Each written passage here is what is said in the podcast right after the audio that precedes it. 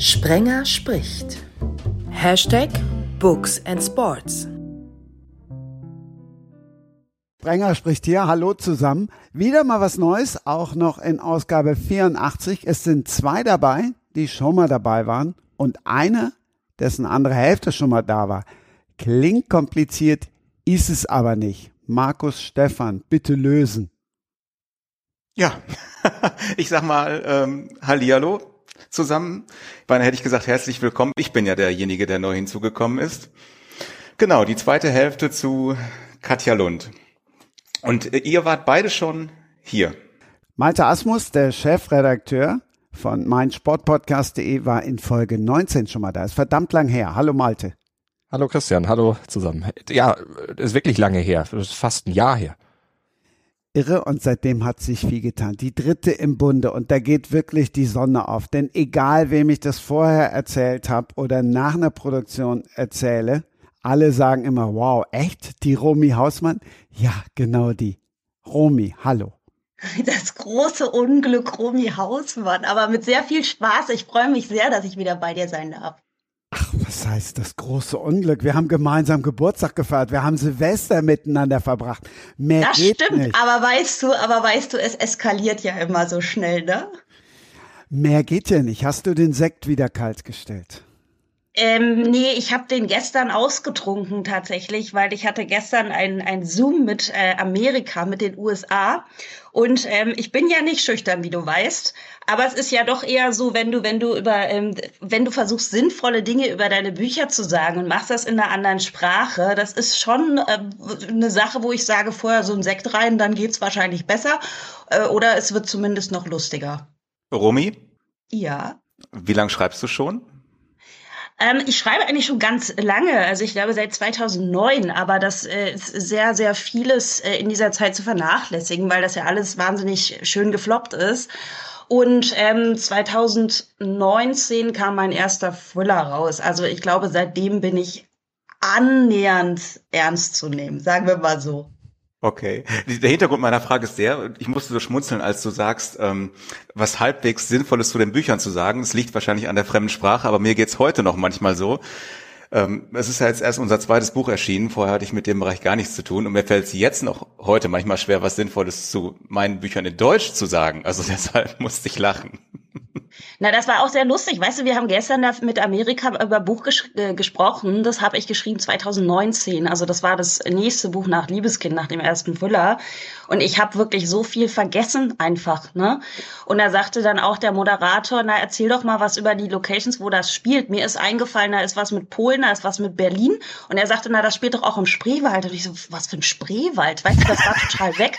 Also ich weiß nicht, wie es dir geht, ähm, aber ähm, oder oder dir und Katja, aber bei mir ist das immer so, wenn ich wenn ich schreibe, ich bin komplett in dieser Geschichte drin. Also da spielt ganz wenig anderes eine Rolle. Ich bin da total involviert, das ist komplett meine Welt. Aber wenn ich dann fertig bin, ja, dann kommt die nächste Geschichte und dann weiß ich auch nicht mehr so richtig, wie da die Nebenfiguren hießen und dass ich vielleicht im Spreewald war. Also das passiert dann auch ganz schnell, dass da alles wieder weg ist.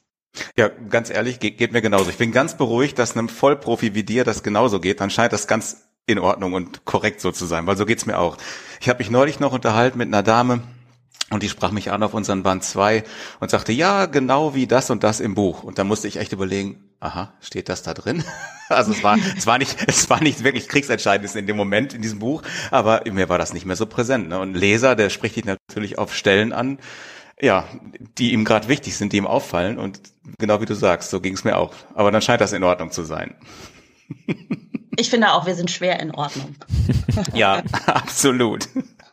Aber da bin ich ja auch beruhigt, weil ich schreibe ja nicht, äh, also zumindest keine Bücher, sondern eher dann Artikel oder eben Skripte. Aber auch mir geht's so, wenn ich viele Podcasts aufnehme, ich weiß nach einer Woche nicht mehr, was ich vor einer Woche dann in einem Podcast erzählt habe. Da müsste ich dann auch nachhören. Und selbst bei den etwas längeren Podcasts, wo ich länger dran gearbeitet habe, wie bei dir, Romy, sobald das nächste Thema kommt, ist das andere Thema sehr im Hintergrund und da muss man sehr viel nochmal wühlen, damit man sich dran erinnern kann. Ja. Wobei, weißt du, ich, also ich, ich respektiere das so arg, was du machst, Malte, weil ähm, ich habe ja gerade so ein bisschen die Verlinkung zwischen Buch und Podcast. Ne? Also ich schwimme ja. jetzt quasi zwischen euch. Und ähm, es ist so schwierig, finde ich, ein gescheites Podcast-Skript zu machen. Also ich merke, was für ein Luxus einfach das ist, wenn du auf 400 Seiten eine Geschichte erzählen kannst, ja. Und wie präzise du einfach sein musst in einem Podcast-Skript und wie sehr du kondensieren musst. Also das ist schon, äh, fällt mir persönlich schon etwas schwer, muss ich sagen. Ja, es ist ja vor allen Dingen auch eben dieser, dieser Unterschied äh, für den Hörenden, der eben nicht zurückgehen kann, sondern für den und die muss das alles relativ schnell klar sein. Bei dir im Buch, da kann man natürlich dann nochmal eine Stelle nochmal lesen und sagen, wie war denn das an der Situation, wo der Protagonist äh, die und die Sache hatte? Da gucke ich doch nochmal nach. Im Podcast, wenn du zurückspulst, dann bist du meist verloren. Ja, das stimmt, das stimmt. Und natürlich die Sprache ist auch eine ganz andere. Also hm. wirklich Respekt vor dem, was du tust, Malte. Danke, danke. Bring mir was bei. aber andersrum auch Respekt vor euch, weil äh, Artikel schreiben, äh, das kann ich irgendwie, aber so wirklich eine Geschichte über 400 Seiten zu erzählen, ich finde das stark. Vor Dingen, äh, wenn es so erzählt wird, dass man auch dranbleibt. Äh, apropos dranbleiben. Ich habe mal ein, eine Frage. Ihr seid ja schon Vollprofis und wart ja schon da. Und ich stelle mir immer so die Frage, weil ich habe mit Technik gar nicht ganz so viel an der Mütze und auch Podcast. Ich weiß, dass es sowas gibt, aber ich habe, glaube ich, mal ein, zwei gehört und ansonsten bin ich da auch so ein bisschen raus. Ich stelle mir immer vor, wer hört sowas genau und sind die voll im Film und wissen die, wer jetzt da spricht oder wissen die es nicht? Und wenn sie es nicht wissen, wie gesagt, ihr habt ja schon einen Vorteil. Kennt ihr das, wenn man so damals so noch äh, analog quasi zusammengekommen ist zu Seminaren, was da so als erstes passiert ist? Oder Schulung? Lieb, lieben immer alle. Die Vorstellungsrunde? Die Vorstellungsrunde, genau. Und ich finde, das gibt doch auch so einem Podcast ein bisschen Struktur, oder? Wollen wir nicht vielleicht mal so eine, für mich als neu hinzugekommene, so eine kleine Vorstellungsrunde machen, ohne in die Tiefe zu gehen? Auf Pell, warum gibt's kein Google? Natürlich, natürlich gibt's Google, aber guck mal, vielleicht da lag ich vielleicht falsch. Ich habe gedacht, natürlich gibt's Google. Mal, Malte Asmus gegoogelt, Romy Hausmann gegoogelt, alles gefunden. Ähm, aber ich habe gedacht, liest ja gar nicht so viel durch, weil sonst bereitest du dich viel, viel zu viel vor und hast Fragen im Kopf, die gar nicht passen. Lass es einfach auf dich zukommen, wie im wahren Leben. Ja, und im wahren Leben trifft man sich doch und sagt Hallo. Und äh, ja, insofern, also ich würde mir wünschen, zwei, drei Sätze zu hören. Kriegst du sofort, ich möchte jetzt erstmal hören, was Spreewald auf Englisch heißt. Das habe ich gerade überlegt. Das kannst du knicken, da sagst du einfach The Spreewald und dann guckst du den Moderator an. Das war lustigerweise auch mein, äh, mein Übersetzer. Ne? Und ähm, der hat dann auch gesagt, yes, The Spreewald. Also das bleibt. The Spreewald Cucumber. The Spreewald. Und dann, ja, was unterscheidet denn den Spreewald von einem normalen Wald? Ja, erklär das mal auf Englisch. Also da bist du am Ende, ne? Ja. A little bit like Venedig. Ja, genau, so habe ich auch so Venedig im Dschungel in etwa. Und, äh, an manch, mancherorts gibt's so ein, kommt der Postbote mit dem Bötchen angefahren, weil da immer noch Wasserstraßen hoch im Kurs sind und so. Das fanden die alle ganz spannend. Und ich kam mir dann vor wie so eine, ein bisschen, es ist ja so riesig, weißt du, ich meine, Amerika, also das ist ja ein Brett, jetzt mal im Vergleich zu uns, ne? Und du versuchst dann wie so eine kleine Reiseführerin den ganzen Amerikanern den Spreewald zu erklären. Das war schon wirklich irre.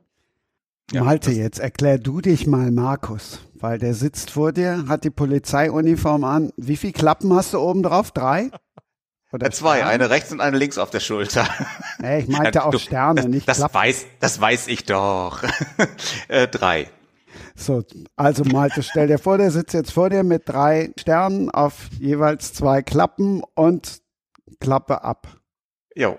Ja, Malte Asmus, äh, Chefredakteur von meinsportpodcast.de, seit über 20 Jahren im Sportjournalismus unterwegs und äh, seit, jetzt muss ich rechnen, 2014, 2013 mache ich auch Podcasts und seit 2017 in dieser Firma hauptamtlich und äh, ja, viel gesehen, viel gehört, mit vielen Leuten gesprochen, viele Podcasts gemacht. Ich weiß gar nicht wie viele, aber es ist eine ganze Menge gewesen und äh, Hauptthema eigentlich Sport, aber mittlerweile auch Sport und Crime und deshalb bin ich, glaube ich, auch eingeladen worden heute. Wenn du Wattenmeer Feuer oder Wattenmeer Mord gelesen hast, dann wüsstest du, also das nicht Markus, aber sein alter Ego, ja auf so einem Ponyhof lebt, der interessiert sich natürlich auch für Kind und Kegel.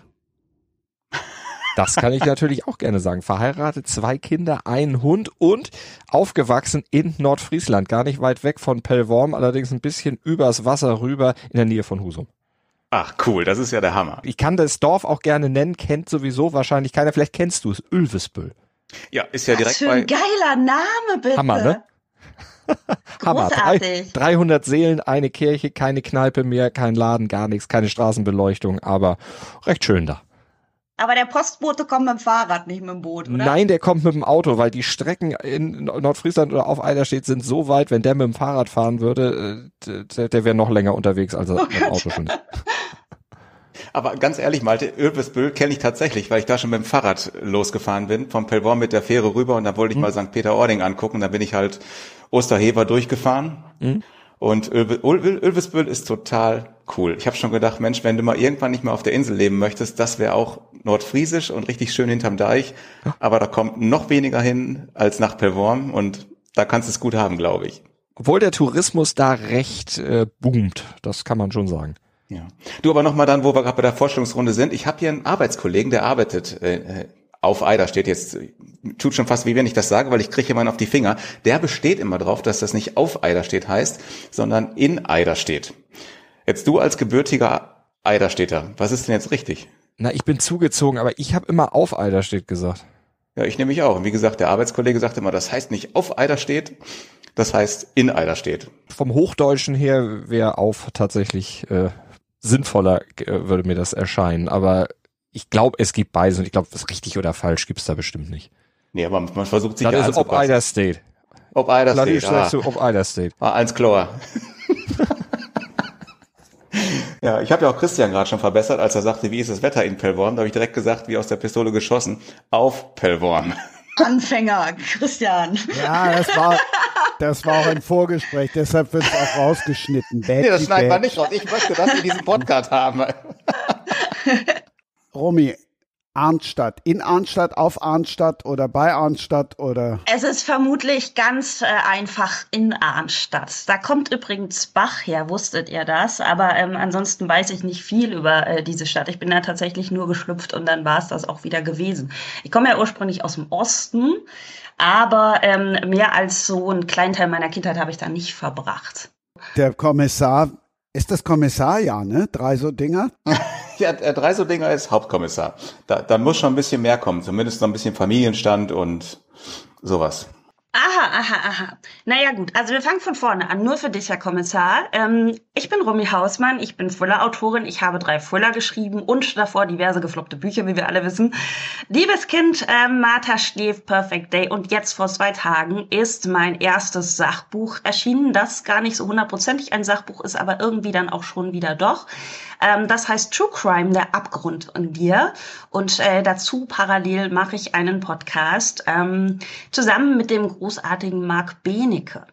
Und äh, weil du ja so interessiert bist an privaten Geschichten, ich quatsch mich ja eh immer um Kopf und Kragen, deswegen, also ich muss jetzt ein bisschen aufpassen. Ähm, ich habe einen zwölfjährigen Sohn und ähm, bin ansonsten schwer verknallt und äh, lebe in Baden-Württemberg in einem sehr kleinen Dorf, in einem sehr kleinen Haus am Waldrand. Also du würdest mich hier nicht finden. Ja, wobei, also ihr habt ja da auch, nee, nicht Schwarzwald, aber ihr habt ja da auch eure Mittel. Ne? Ich bin momentan sehr interessiert an, an hier investigativer Ermittlungsarbeit. Also ich habe schon ein bisschen Feuer gefangen, sage ich euch mal so, wie es ist, ne? Also so an diesen wahren Kriminalfällen. Das finde ich schon sehr, sehr, ja, was heißt spannend? Also ich finde, dass, äh, wenn du dich damit beschäftigst, das macht ganz, ganz viel. Das ist ja nicht nur irgendwie faszinierend, das ist ja auch äh, traurig, das ist ja, also das äh, feuert ja die komplette Latte an, an Emotionen ab, die du so empfinden kannst. Ja, ja, absolut. Es sind halt immer Schicksale, ne, denke ich. Ja, es sind halt echte Menschen, weißt du? Und ich finde das so, ich habe ja jetzt eben auch angefangen, mich mit diesem ganzen True Crime Genre dann so ein bisschen auseinanderzusetzen, auch Podcasts zu hören, äh, Bücher zu lesen. Und ich finde es, ähm, naja, also es verschwimmt immer so ein bisschen, dass das halt echte Menschen waren und sind. Ne? Das sind halt ähm, für die Rezipientinnen ganz oft einfach nur spannende Geschichten. Das finde ich auch nicht so ganz in Ordnung, wenn ich ehrlich bin. Hm. Ja, ich erlebe das dienstlich manchmal. Also ich, was heißt dienstlich? Ich erlebe das manchmal so, dass ich dann gefragt werde, was hast du denn schon alles Spannendes erlebt? Und ich sag mal, jeder ist ja so in seinem Beruf irgendwann eine Zeit lang sattel, nach einer Zeit sattelfest und erlebt viel. Und vieles, was ich dann so erlebt habe, empfinde ich gar nicht so als spannend. Unbedingt, sondern man arbeitet halt gewisse Sachen ab. Und äh, wie du schon sagst, da sind auch Schicksale hinter und ähm, Ja, vielleicht ist es auch so ein Schutz, das nicht so als spannend zu sehen, sondern du musst halt professionell funktionieren und eine Arbeit machen. Ne? Und dann überlege ich manchmal echt, wenn du im Kindergarten bist oder sonst wo und du sollst irgendwas von Verbrechern erzählen, äh, dann denke ich so, eigentlich habe ich gar nichts Spannendes zu erzählen. Was bestimmt nicht so ist, aber so, so fühlt sich dann immer an. Ja, aber das ist ja für den für den Außenstehenden, weißt du, das ist so, ich habe tatsächlich, ich habe ja viele Interviews auch geführt für mein Buch und ich frage natürlich trotzdem den Rechtsmediziner, der das halt seit äh, 60.000 Jahren macht, ne, frage ich trotzdem, hey, ähm, gibt es denn Momente, also siehst du denn äh, immer quasi nur diesen Körper auf deinem Tisch oder ist dir schon noch klar, dass das ein Mensch ist? Sagt er, nee, ich mache einfach meinen Job und wenn ich fertig bin, gehe ich nach Hause, spiele mit meinen Enkelkindern, das war's. So und das ist auch ganz klar, ne? Also wenn du diese Professionalität nicht hast, dann kannst du auch keinen ordentlichen Job machen. Aber für uns für die das eben nicht Alltag ist, ist das somit die erste Frage. Inwieweit ist da noch Identifizierung irgendwie da, also Identifikation da? Ähm, inwieweit fühlst du mit? Inwieweit gibt es halt noch Fälle, die dich einfach auch noch äh, persönlich mitnehmen oder schocken? Also das finde ich ist eine ganz, ganz spannende Sache. Ja. Aber der Polizist macht das ja ganz clever, ne? Der fragt alle aus und gibt aber selber auch nichts preis. Und auf den Verknallten jetzt bevor ich dann meine Eifersucht irgendwie hier ausweine. Christian, es ist natürlich, also du gehst ja immer über alles, ne? Um Gottes Willen, keine Konkurrenz für dich. Don't worry. Okay. Und Dr. Made im Übrigen war in Ausgabe 68. Da hast du natürlich einen Riesenfang gemacht mit dem zusammen. Weltklasse. Marc Benecke. Dr. Made und der Vampir im Jogginganzug hieß die Folge. Ich wollte aber jetzt äh, von Markus mal ein bisschen mehr hören hier. Alle ausfragen und dann selber nicht aus der Pütte kommen. Ja, Berufsproblem, das tut mir leid, aber nein, das ist ja nur, weil ich hinzugekommen bin. Deshalb hätte ich gern die anderen zuerst gehört. Und ähm, genau, mein Name ist Markus Stephan, ich bin 51 Jahre alt, verheiratet und wir haben keine Kinder. Gebürtig bin ich aus Wanne-Eickel mitten im Ruhrpott und äh, ja, in meinem Hauptberuf bin ich Polizeibeamter. Hier bin ich ja heute in Funktion als äh, Krimi-Autor und ich lebe mit meiner Frau auf Pellworm, einer wunderschönen Insel im nordfriesischen Wattenmeer und das seit fünf Jahren genau. Davor war ich in NRW, ja, im Rheinland beruflich unterwegs. Bist du denn jetzt auch äh, Kommissar da auf Pellworm oder machst du das gerade gar nicht? doch, doch. doch, doch. Ich bin äh, quasi Inselpolizist. Genau. Das war der Grund, cool. weshalb, das war der Grund, weshalb wir hier hingezogen sind. Ah, siehst du, du hast auch noch nicht gegoogelt, Romy, ne? Nee, aber, aber weißt du, ich, ich sehe das genau wie du. Das Ding ist, wenn ich mich da komplett durchinformiere, dann weiß ich ja alles schon, ne? Und wenn man alles weiß, stellt man keine Fragen mehr, weil man hat ja das Gefühl, man kann gar nichts Neues erfahren. Das ist mein Ernst, das habe ich wirklich so gehandhabt, deshalb, weil ich gedacht habe, bevor ich, bevor ich mir jetzt alles durchlese, mit wem wir hier zu dritt die Zeit verbringen. Äh, dann habe ich keine Frage mehr. Und so jetzt kann ich wirklich ganz unbedarft und ganz dumm fragen, weil ich weiß es tatsächlich nicht. Ich habe nur mal geguckt, ne, was macht Malte, was macht Romy und habe dann gedacht, okay, das reicht mir als Überblick. Den Rest werden wir im äh, Podcast sehen. Genau. Ach, du hast nicht geguckt, was Sprenger macht. Sprenger ist im wahren Leben Sportjournalist und deshalb muss er an dieser Stelle auch fragen, wann er Eikel. Schalke, Duisburg, Dortmund oder Bochum? Ich habe das befürchtet schon. Als es zum Sport schon ging, habe ich gewusst, da kommt diese Frage. Ja, also wir haben so einen ganz kleinen Regionalverein, glaube ich, DSC Wanne Eickel. Das lohnt sich nicht, da Fan zu sein. Wenn überhaupt, dann, ich traue mich das nicht zu sagen, aber dann überhaupt Schalke.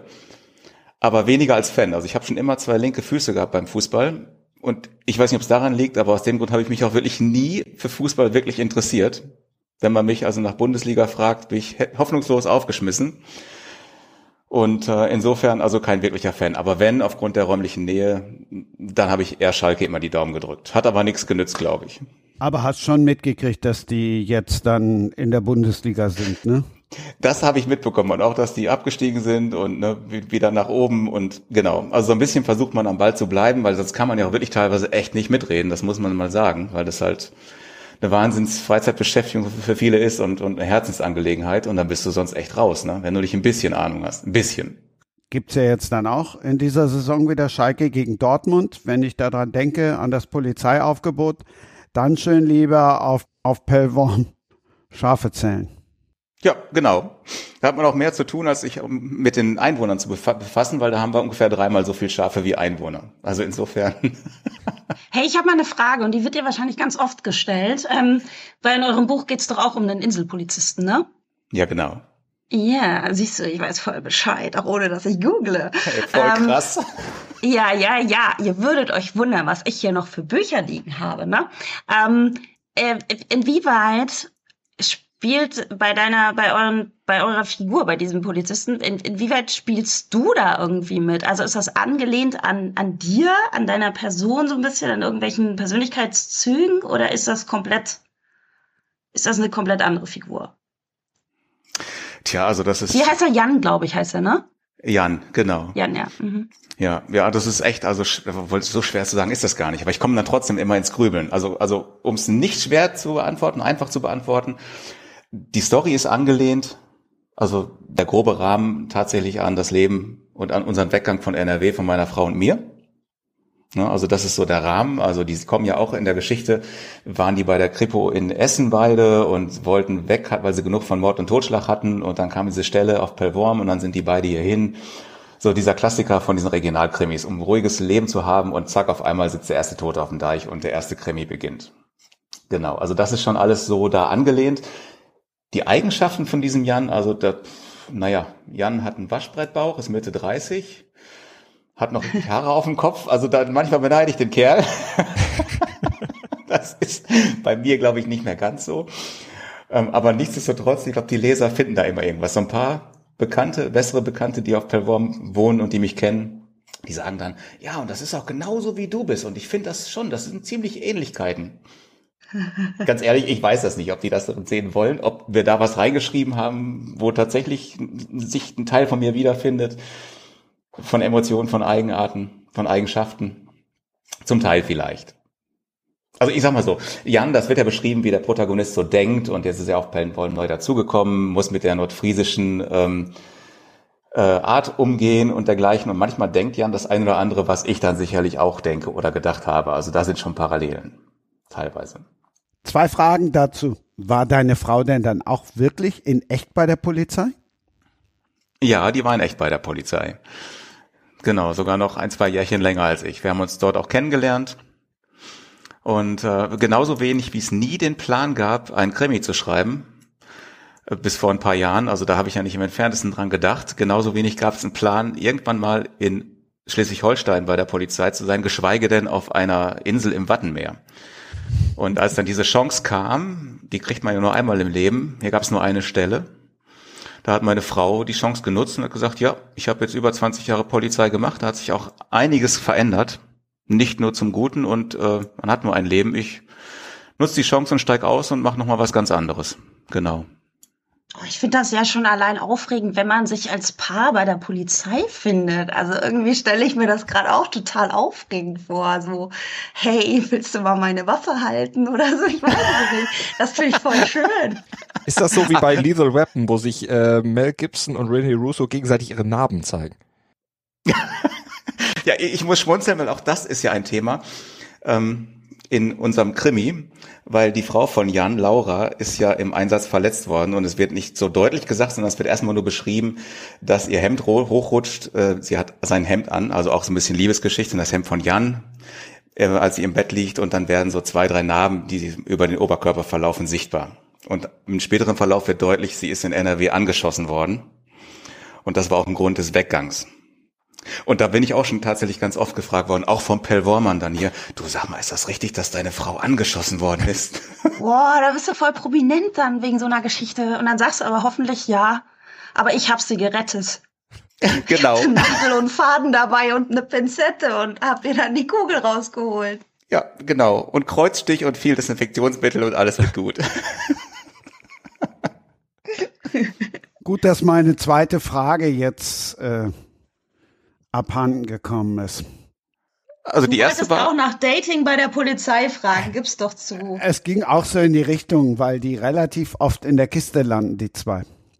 Im Buch. Was? Also das, für ein Regionalkrimi schon. Was? also also ganz ehrlich, man darf sowas ja sagen, weil wir ein Autorenteam sind, ne, die Katja und ich. Und wie gesagt, ich ja dann neu hinzugekommen und sicherlich auch ohne Katja wird es das nicht geben, ohne mich wird es das so in der Form nicht geben. Aber Fakt ist tatsächlich, ich war ja recht unbeleckt. Und ähm, da schon ein großer Teil von meiner Frau und mir gefühlt da so drin ist, als so die ersten Stellen kamen, habe ich dann auch mit Katja gesprochen und gesagt, du, muss das da so drin sein? Und weiß ich nicht, so ein Krimi spielt doch gar keine Rolle. Und dann musste ich mir halt sagen lassen, ja, aber unsere Leserin und ne, das, da muss schon so ein bisschen knistern, das muss so dabei sein. Ja, also ich bin unschuldig. Ne? Schreibst Bei du dann dann mit an den Szenen oder sagst du, nee, das äh, macht jetzt hier meine Frau alleine, bitteschön, wenn sie das drin haben will? nee, an, an, diesen, an diesen Szenen habe ich tatsächlich gesagt, dann äh, schreib das mal und ich, ich guck mal drüber und habe ich höchstens dann gesagt, ja, lass mal noch so ein bisschen drehen oder lass uns da noch was verändern. Ich glaube, so schlimm sind die Szenen jetzt auch nicht, wie sich das anhört. Also das ist ja wirklich nur. Ne? Fifty Shades of Police in Paper. Ja, ja, so, so, so nach dem Motto, möchten Sie mich jetzt festnehmen, Herr, Herr Kommissar? Und genau das tat er. das, das ist, glaube ich, schon das. Sie bitte das, meine Handschellen etwas lockern, die sitzen noch sehr, sehr fest. Jetzt mal ehrlich, das ist, glaube ich, wortwörtlich so drin. Das ist das Schlimmste, was ich jetzt schon gesagt habe, was da so drin steht. Also es ist alles jugendfrei. Könnte man fürs Nachmittagsprogramm verfilmen. Auf jeden Fall. Aber war denn die Idee, ein Krimi zu schreiben, äh, ging das mit, der, mit dem Wechsel de, des Wohnsitzes dann Hand in Hand oder kam das erst, als ihr auf Pellworm wart und gesagt habt, oh, hier passiert so viel Spannendes, das müssen wir in ein Buch fassen? Oder wie, wie ist hier da die Genese? Ja, das ist also im Prinzip ist es wirklich verrückt aus meiner Sicht. Also aus meiner Sicht, wie sich das alles entwickelt hat, ist total verrückt, weil wie gesagt, nichts davon war wirklich geplant, alles hat sich so ergeben, genau wie dieser Weggang aus NRW.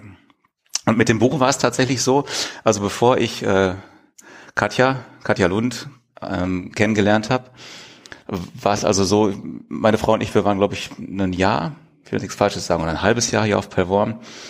Und ähm, wir haben auch Krimis gelesen von anderen Schriftstellern und Schriftstellerinnen und dann haben wir gesagt, ja, eigentlich wäre das doch auch cool, das war nur so ein Gedanke zwischen uns, eigentlich wäre das doch auch cool, äh, ein Krimi vom Pellworm wenn es den geben würde. Ich glaube, wir haben noch nicht mal gesagt, den zu schreiben, weil das hätte ich mir so auch nie zugetraut.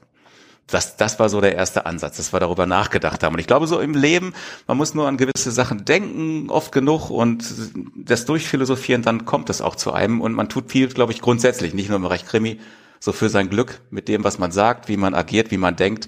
Und da kommt, glaube ich, eins zum anderen. An sowas, glaube ich, fest. Ja, und das war so unser Start. Und äh, dann haben wir gesagt, ach, weißt du was, da gibt's ja, ich sag mal einfach einen anderen Namen, da gibt's zum Beispiel Nina Oland, die schreibt ja auch Krimis. Und es gibt ja eine Hallig, ganz in der Nähe, die heißt Oland, die schreibt mhm. sich zwar ohne H, Nina Oland schreibt sich ja mit H, aber dann haben wir gesagt, weißt du was, das wäre doch witzig, wenn wir mal Nina Oland einladen würden in die gleichnamige Ferienwohnung zu uns, einfach so auf dem Wochenende und dann soll die mal einen Pellworm-Krimi schreiben. Also so einen Gedanken hatten wir tatsächlich und dann war das, glaube ich, gar nicht lange danach, da kam dann äh, Katja Lund, also Katrin Lange heißt sie ja wirklich, das ist ja der Pseudo, das Pseudonym, unter dem sie dann schreibt, ähm, kam zu uns auf dem Hof. Die hatte Ferien gebucht und ähm, ich weiß noch genau die Situation, die muss ich vielleicht kurz beschreiben. Es war so, ich, ich wusste ja neue Gäste reisen an.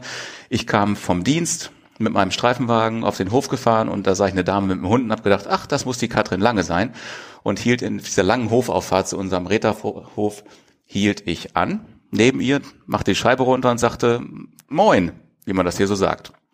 Und sie guckte mich willig von der Seite an mit ihrem Hund und sagte so, äh, Moin, habe ich was falsch gemacht? Na, weil ich schön in Uniform und Streifenwagen, habe ich gesagt, nee, Sie haben nichts falsch gemacht, aber ich glaube, ich bin Ihr Vermieter. Und ich wollte nur herzlich willkommen sagen. Ja, und am nächsten Morgen standen wir schon unten am Hof, am Stall bei den Ponys und haben irgendwie darüber philosophiert, wie das wäre mit Pellworm-Krimi und überhaupt. Und da war es um uns geschehen. So ist eigentlich die Geschichte. Und dann haben wir überlegt, wie das wohl wäre. Und dann war der Urlaub von, von Katrin auch vorbei, weil wir dann in diesem Modus waren, was könnte man für eine Geschichte erfinden, wie könnte das aussehen, wie könnte das mit dem Pellworm-Krimi sein. Und so kam das alles in Gang. Also Zufall, behaupte ich. Warte mal ganz kurz. Also für mein Verständnis, schreibt ihr jetzt zu zweit oder zu dritt? nee, zu zweit. genau. Wo habe ich den dritten ins Spiel gebracht? Ich dachte, du schreibst mit deiner Frau. Nee. Nee, ich schreibe mit, äh, mit Katrin Lange und die schreibt ja, ja, ja schon, aber ich dachte irgendwie, ach so, ich war jetzt völlig falsch. Ich dachte nämlich, du schreibst. Ach, okay. Entschuldigung. Wobei, wobei man sagen muss, ähnlich wie die, äh, wie die Laura, die Protagonistin von dem Kommissar im Buch, die, die, die Frau, wie die Laura die gute Seele für Jan ist, so ist es bei meiner Frau tatsächlich auch. Und äh, sie schreibt zwar nicht aktiv mit, aber sie ist ganz viel mit dabei. Also zum Beispiel jetzt aktiv schreiben wir gerade an Band 3, die, die, die Katja, äh, Katja Lund und, und, und ich. Und ähm, als wir uns überlegt haben, roter Faden und wie könnten Personen heißen, also so ganz banale Sachen, die ja trotzdem nicht unwichtig sind am Ende. Und was könnte so geschehen? Äh, da bringt meine Frau tatsächlich auch viele Ideen ein, weil sie nochmal einen ganz anderen Blick auf die Insel hat, auf die Polizeiarbeit. Ne, die Katja, die hat das Schriftstellerische den Blick, ich habe den Inselblick und den Polizeiblick und meine Frau hat noch einen ganz anderen und auch wenn wir nur zu zweit schreiben, da ist auch tatsächlich viel von Ideen und, und von, ja, von meiner Frau letzten Endes auch drin. Ach so, jetzt verstehe ich das. Und wie teilt ihr euch das auf? Also Katrin und du? Also ähm, teilt ihr irgendwelche Szenen auf oder ähm, trefft ihr euch dann zu gemeinsamen Sessions und schreibt dann quasi wirklich zusammen oder wie macht ihr das? Äh, wir telefonieren viel und wir schicken viel Dateien hin und her. Vielleicht das, am besten wird das, glaube ich, deutlich, wenn ich mal, wenn ich darf und soll, wenn ich kurz erkläre, wie das bei Band 1 war. Ja, hauen Sie raus. Also, ja, los geht das. Also bei Band 1 war es so, da war ja noch gar nichts in trockenen Tüchern, deshalb hat es auch noch ein bisschen länger gebraucht. Da haben wir also ganz lange gesprochen, als sie bei mir auf dem Hof waren, im späteren noch telefoniert. Wie könnte die Story sein? Was für Personen könnten das sein? Wie könnte, könnten die, die Person sein, der Kommissar und die, woran lehnen wir das an? Und dann haben wir viel lange überlegt, bis wir das hatten, dass wir gesagt haben, Mensch, dann lass doch die Geschichte nehmen, wie das bei uns ist. NRW, die beiden wollten weg. Und dann haben wir das halt da angelehnt. Dann haben wir uns den roten Faden zusammen überlegt, wie könnte so die Story sein? Was könnte der Fall sein? Und was passiert drumherum? Und als wir das dann hatten, was ziemlich lange gedauert hat, bis wir so ein richtig, war schon ein richtig dicker, ein dickes rotes Seil quasi, bis wir das hatten. Und dann haben wir gesagt, alles klar, dann bin ich jetzt erstmal raus, dann schreib du erstmal. Und dann hat äh, Katrin angefangen zu schreiben und hat dann in kurzen Abständen mir immer die Sachen zugeschickt oder wir haben nochmal telefoniert, wenn es um Ortsbeschreibungen ging, wenn es um Performer Eigenarten ging, weil ja auch viel, ziemlich viele Charaktere drin sind, die so sein sollten, wie sie tatsächlich hier sind. Und äh, so hat sich das jetzt etabliert, dass wir immer zusammen überlegen, zusammen einen roten Faden machen. Katrin erstmal schreibt, wenn Unklarheiten sind, sie mich anruft, ich vor Ort Recherche mache, sie teilweise auch auf die Insel kommt. Ja, und wir uns dann eng austauschen und die Kapitel immer hin und her schicken. Aber die wesentliche Schreibarbeit, also das reine Schreiben an sich in diesem Programm, das übernimmt weitestgehend tatsächlich dann auch die Katrin. Weil da bin ich, da wäre ich dann raus. Ne? Dann wird ein Buch wahrscheinlich in zwei Jahre dauern, wenn ich es alleine machen würde oder, oder zu 50 Prozent. Spannend. Ja, es ist total spannend. Also für mich ist das total spannend. Und du hast ja gesagt, du recherchierst auch viel für deine Bücher. Bei, bei uns war es dann tatsächlich so, wir haben ja versucht, oder das war uns ein Anliegen, ähm, die Polizeiarbeit relativ, oder nicht relativ, sondern so genau zu beschreiben wie möglich und wie das tatsächlich auf so einer Insel abläuft. Gerade wenn es auch nur einen Polizisten gibt und man viele Möglichkeiten nicht hat, die man am Festland hat. Und ähm, da haben wir uns so, habe ich festgestellt, wir mussten schon bei Begrifflichkeiten teilweise uns ganz oft austauschen. Dann schrieb Katrin, ja, zum Beispiel Jan und Laura, ne, ja, Laura war ja auch bei der Polizei, unterhalten sich über den Fall und mal was ganz Banales, denkt mir jetzt was aus. Ich weiß nicht mehr genau, wie die, wie die Stelle war. Und dann sagen, sagt Jan zu Laura oder Laura zu Jan, ja, was glaubst du, ob der und der der Mörder war? Und dann habe ich halt zurückgeschrieben, Katrin, so können wir es nicht schreiben, das sind zwei Fachleute, da wird nie einer von Mörder sprechen, die würden von Täter sprechen. Und dann ging das so weiter. Das ist kein Mord, das ist ein Totschlag. Und also wir waren da so sehr in Rechtsbegriffen, wo ich gesagt habe, zwei wirkliche, die im Profi, Profis sind in dem Beruf, die unterhalten sich nicht so wie im Tatort, die unterhalten sich anders, eigentlich eher langweiliger. Und dann haben wir ganz, ganz oft uns über Wörter ausgetauscht. Und gesagt, so können wir das nicht schreiben, das darf nicht Mord sein, das muss Totschlag sein oder äh, die Tat und nicht der Mord. Und das heißt nicht Kugel, sondern Projektil und, und, und. Ähm, ich weiß nicht, ob das beim Leser ankommt. Also ich hatte ganz äh, die eine oder andere Rückmeldung gelesen wo die Leute, glaube ich, dann, denen ist gar nicht klar, die Pellworm und Nordfriesland nicht kennen, dass das hier tatsächlich so läuft. War die eine oder andere Rückmeldung so, ach naja, nach dem, Motto, nach dem Motto schon so ein bisschen schrullig und äh, wie die Polizeiarbeit läuft, aber ich behaupte, und ich weiß es ja, weil ich mache die Arbeit hier, genauso wie es im Buch beschrieben ist, genauso läuft das hier. Wenn ihr mehr über Watten, mehr Mord wissen wollt, dann müsst ihr einfach Folge 29, das große Sommerspecial aus dem letzten Jahr, da könnt ihr auch hören, was Katja, Katrin, das ging jetzt ja alles so einmal querbeet, was die erzählt hat. Und jetzt sind wir alle ganz gespannt. True Crime ist und bleibt ja ein großes Thema.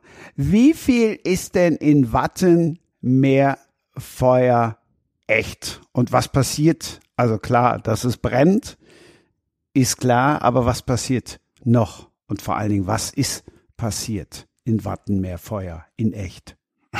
In echt, ja, das ist wirklich, das fällt mir gar nicht so leicht, so das so zu beantworten. Also was definitiv echt ist, das ist ja im ersten Krimi schon so gewesen, das ist die Art, wie Jan Benden, der Polizist, ermittelt. Also da ist ganz viel reale Polizeiarbeit, glaube ich, drin, weil ähm, ihm sind ja oft die Hände gebunden, weil er auf so einer kleinen Nordseeinsel arbeitet und weil er alleine ist. Und genauso geht's mir tatsächlich auch, wenn wir jetzt über meinen Hauptberuf hier sprechen. Da muss man halt eben oft improvisieren, weil das nicht so läuft, wie man sich das, wie man das aus dem Fernsehen kennt oder wie das in der Großstadt wäre. Man muss halt oft improvisieren, man ist auf die Inselbevölkerung angewiesen. Ähm, man hat immer die Fähre dazwischen also der ganze Teil ist schon mal echt. Was uns auch ein Anliegen war beim Schreiben dieser Bücher, dass immer ein Teil tatsächlich eben echt ist. In Wattenmeer Mord, dem ersten Buch, war es ja so, da wurden Jan, dem Kommissar, Knochen gebracht, die im Watt gefunden wurden. Und er gleich mit der Rechtsmedizin Kiel ab, wo die wohl herkommen. Und am Ende stellt sich fest, stellt sich raus, ähm, es sind keine menschlichen Knochen, sondern tierischer Herkunft. Und das war tatsächlich zum Beispiel so. Also tatsächlich brachte mir jemand diese Knochen hier auf die Polizeistation und tatsächlich habe ich es genauso gemacht, wie es im Buch beschrieben ist. Vermaßen, fotografieren, mit Kiel, mit der Rechtsmedizin telefonieren, Mail hinschicken, abwarten, was die sagen. Und in Band 2 bei Wattenmeerfeuer ist es eben so, es gab tatsächlich hier einige Fälle, dass äh, Sachen angesteckt wurden. Ne? Zum Beispiel diese Trecker-Geschichte, es war tatsächlich hier so, dass äh, ein, ein, ein Ackerschlepper, ein Trecker in Brand gesteckt wurde mit Grillanzündern, die auf den Reifen, auf die Reifen gelegt wurden und das also auch ein Teil, ein Teil war. Ich musste schlucken, weil ich fand, wenn, wenn immer ein Teil war ist, ist es ja tatsächlich vor einiger Zeit hier auf Perform ein Restaurant abgebrannt und ähm, jetzt bin ich nicht abergläubisch, aber eigentlich war mir das gar nicht dann so ganz recht mit dem Feuer, weil ich gedacht habe, nicht, dass wir was herbeibeschwören, weil äh, wenn irgendwo was brennt, ist es ja meistens so, dass auch irgendwelche Leute oder oder bedeutende Sachwerte ja zu Schaden kommen und das ist immer schlimm für die Betroffenen. Und insofern bin ich froh, dass dann nur ein kleiner Teil, was diese Feuerteufel-Serie und den Brand anbelangt, tatsächlich wahr ist. Toten gibt's aber auch. Einen Toten gibt's im Band 2 definitiv auch, weil was wäre ein Krimi ohne einen Toten? Ne? Im Band 1 gibt's, 1 gibt's einen Toten, im Band 2 gibt's einen Toten. In Band 2, der ist auch etwas verwirrender. Also da muss mehr ermittelt werden. In Band 2 gibt's eine Leiche, die wird gefunden in einem äh, niedergebrannten Bauernhaus. Es gibt vorher eine kleine Brandserie, brennt eine Infotafel, brennt ein Trecker. Das ist wie gesagt der reale Fall ja auch gewesen. Und am Ende brennt ein leerstehender Reddachhof. Und in diesem leerstehenden Reddachhof findet man dann unter Schutt und unter dem Red ähm, eine verkohlte Leiche und da beginnt dann der Fall, der dann bis nach Hamburg führt, wo äh, Malte ja uns zugeschaltet ist. Da wird in Hamburg sogar tatsächlich ermittelt, um dann wieder auf Pellworm den Fall am Ende aufzulösen. Malte, das war dein Stichwort. Das ja. war mein Stichwort. Da wird ganz Deutschland verbunden und äh, ja, die, Ent die wichtigen Entscheidungen, aber die fallen nicht in Hamburg, die fallen am Ende dann doch auf Pellworm. Nee, nee, genau. Die Wurzel alles Bösen ist in Hamburg. So müsste man das, das mal direkt natürlich. sagen. Wie redest du mit Malte? Was ist los mit dir, Markus? Er meint ja nicht mich, er meint ja nur die Stadt. Ich meine doch nur die Stadt und Malte ist doch nur zugezogen. Eben, genau. In Nordfriesland passiert eigentlich uns. nichts Böses. Ja. Richtig, einer von euch, einer aus dem Kreis Nordfriesland. Also von daher, da lege ich auch Wert drauf, dass das meine Heimat ist. Nein, also ich glaube, da haben wir so einen Klassiker bedient. Ne? Am Ende, wie gesagt, die Ausgangs, äh, Ausgangssituation ist natürlich, wo alles beginnt auf Pellworm.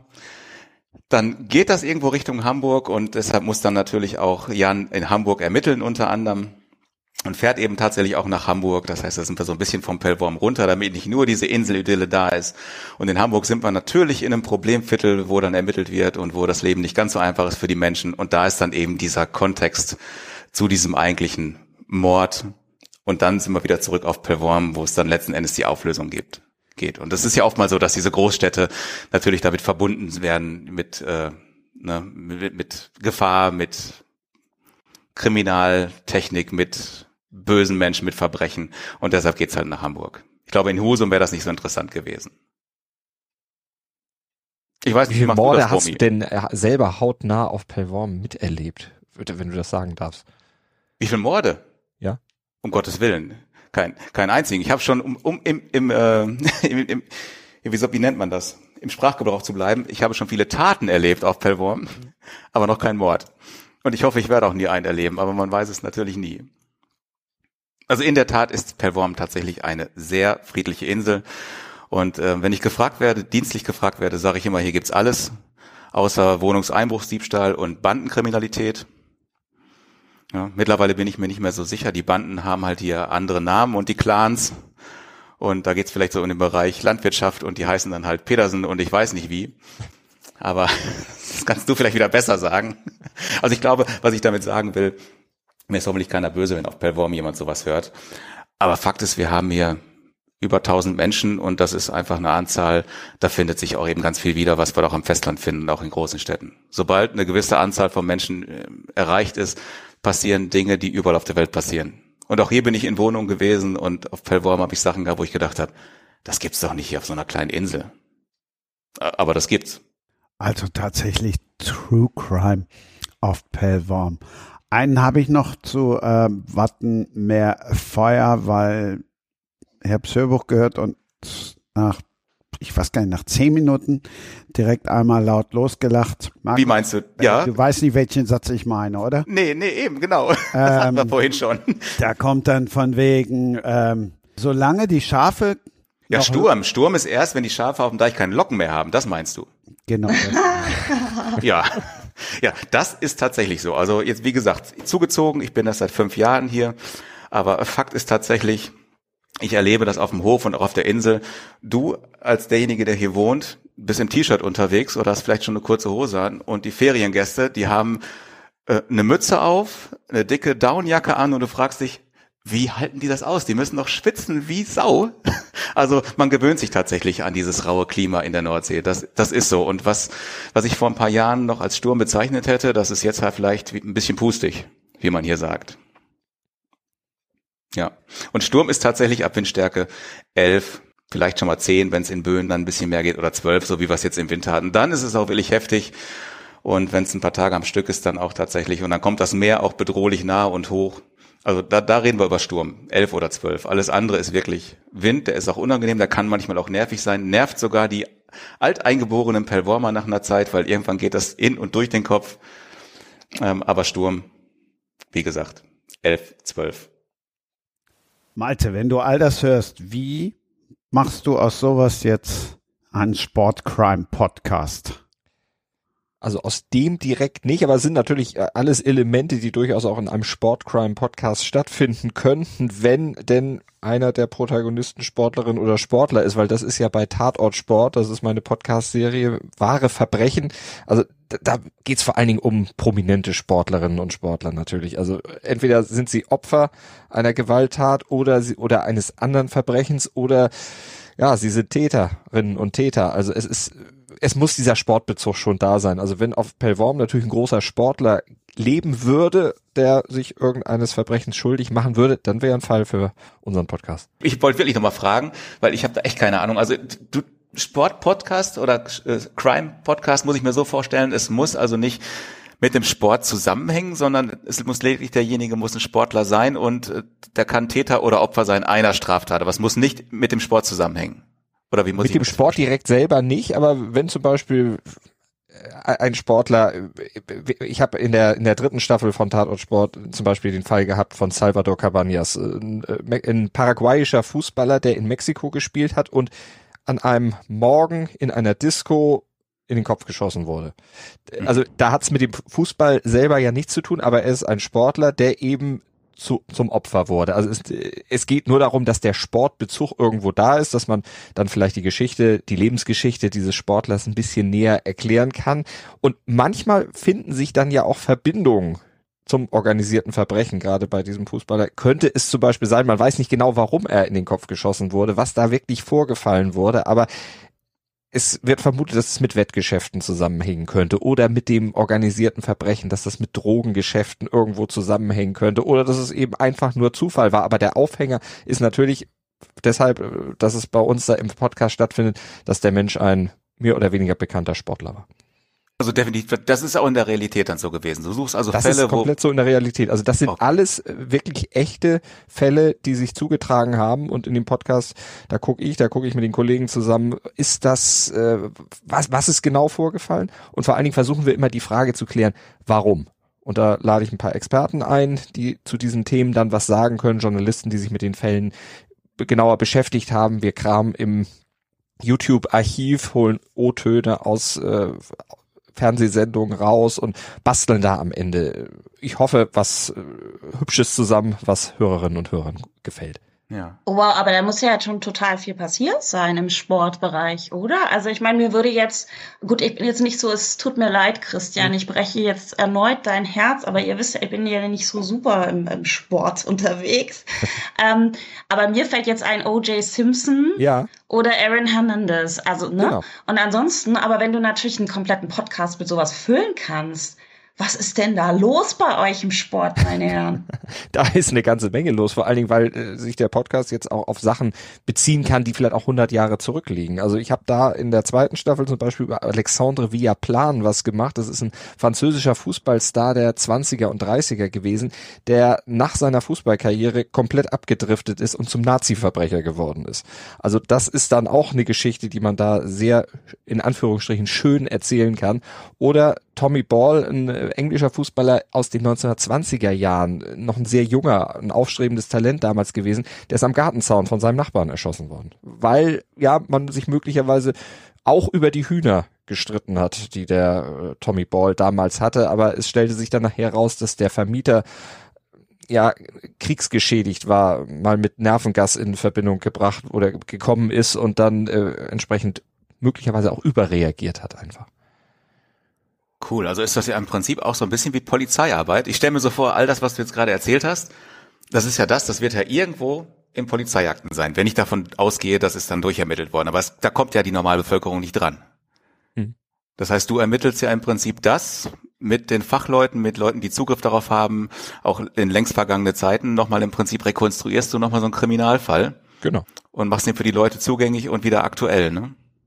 Ja, genau, das aktuell machen, eben da nochmal zu gucken, wie ist der Stand heute, was wird da heute vielleicht noch drüber gesprochen. Also dieser Salvador Cabañas, über den ich am Anfang erzählt hatte, der, dem da in den Kopf geschossen wurde, der hat das überlebt. äh, Und der musste dann zwar seine Fußballkarriere beenden, aber der lebt noch und dem geht's auch gut. Also das ist dann quasi noch ein Happy End in der ganzen Geschichte, aber wie der dann auch sein Leben geändert hat, äh, verändert hat, das kommt da dann auch noch mit drin. Also das ist so ein, so ein wirklich Spagat, der da reinkommt. Aber Romy, weil du eben sagtest, was ist bei euch da passiert? Es gab ja auch diesen Fall von ähm, den Eiskunstläuferinnen Harding und Kerrigan 1994. Da wird sich Christian vielleicht dann auch noch besonders dran erinnern. Das war ein Drama auf und neben dem Eis, wo der die eine durch mit Mitwissern beziehungsweise der Mann, der einen Mitwisser angeheuert hat und Täter angeheuert hat, die der anderen aufs Knie hauen, um sie auszunocken, um der eigenen Lebensgefährtin dann bessere Chancen zu, be- äh, zu geben, um bei Olympia dann am Ende eine Medaille zu holen.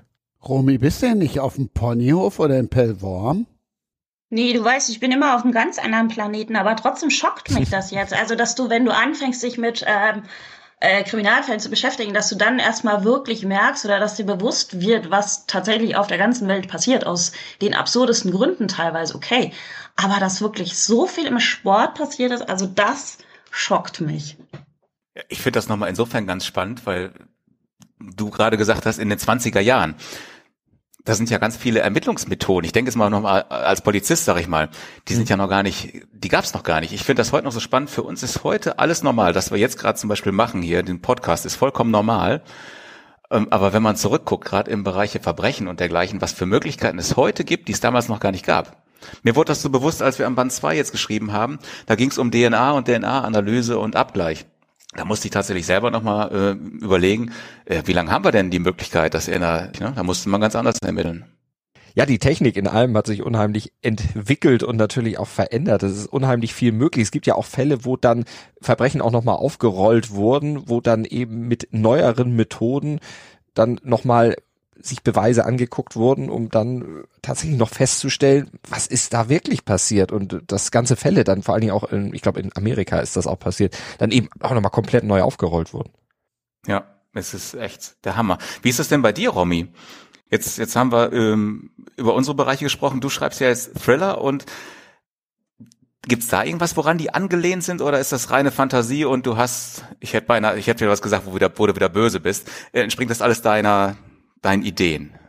Nee, ich bin ja auch, äh, ich, ich lese sehr viel, deswegen habe ich ja jetzt eben auch das Buch gemacht über True Crime, eben weil sich über die Jahre so viel angesammelt hat. Ähm, äh, ja, die Fuller an sich, da gibt's schon auch immer so Anklänge. Liebeskind war ja doch Richtung Natascha Kampusch.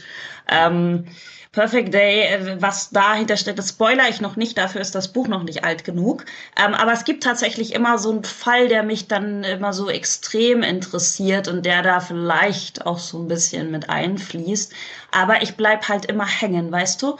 Ich habe ja, ähm, ich komme ja tatsächlich, also würde ich nicht von einem anderen Planeten kommen, dann wäre es der Ponyhof. Ich bin ein, ein relativ ähm, naives Gemüt und ich kann sehr, sehr staunen. Ich habe sehr viele ja, kindliche Züge in meiner Wahrnehmung, weißt du? Und ich versuche immer so die Dinge zu verstehen und das gerade so wahre Verbrechen, ich bleib da sehr hängen, weil ich immer versuche, das zu begreifen, warum die Dinge passieren, wie die zusammenhängen.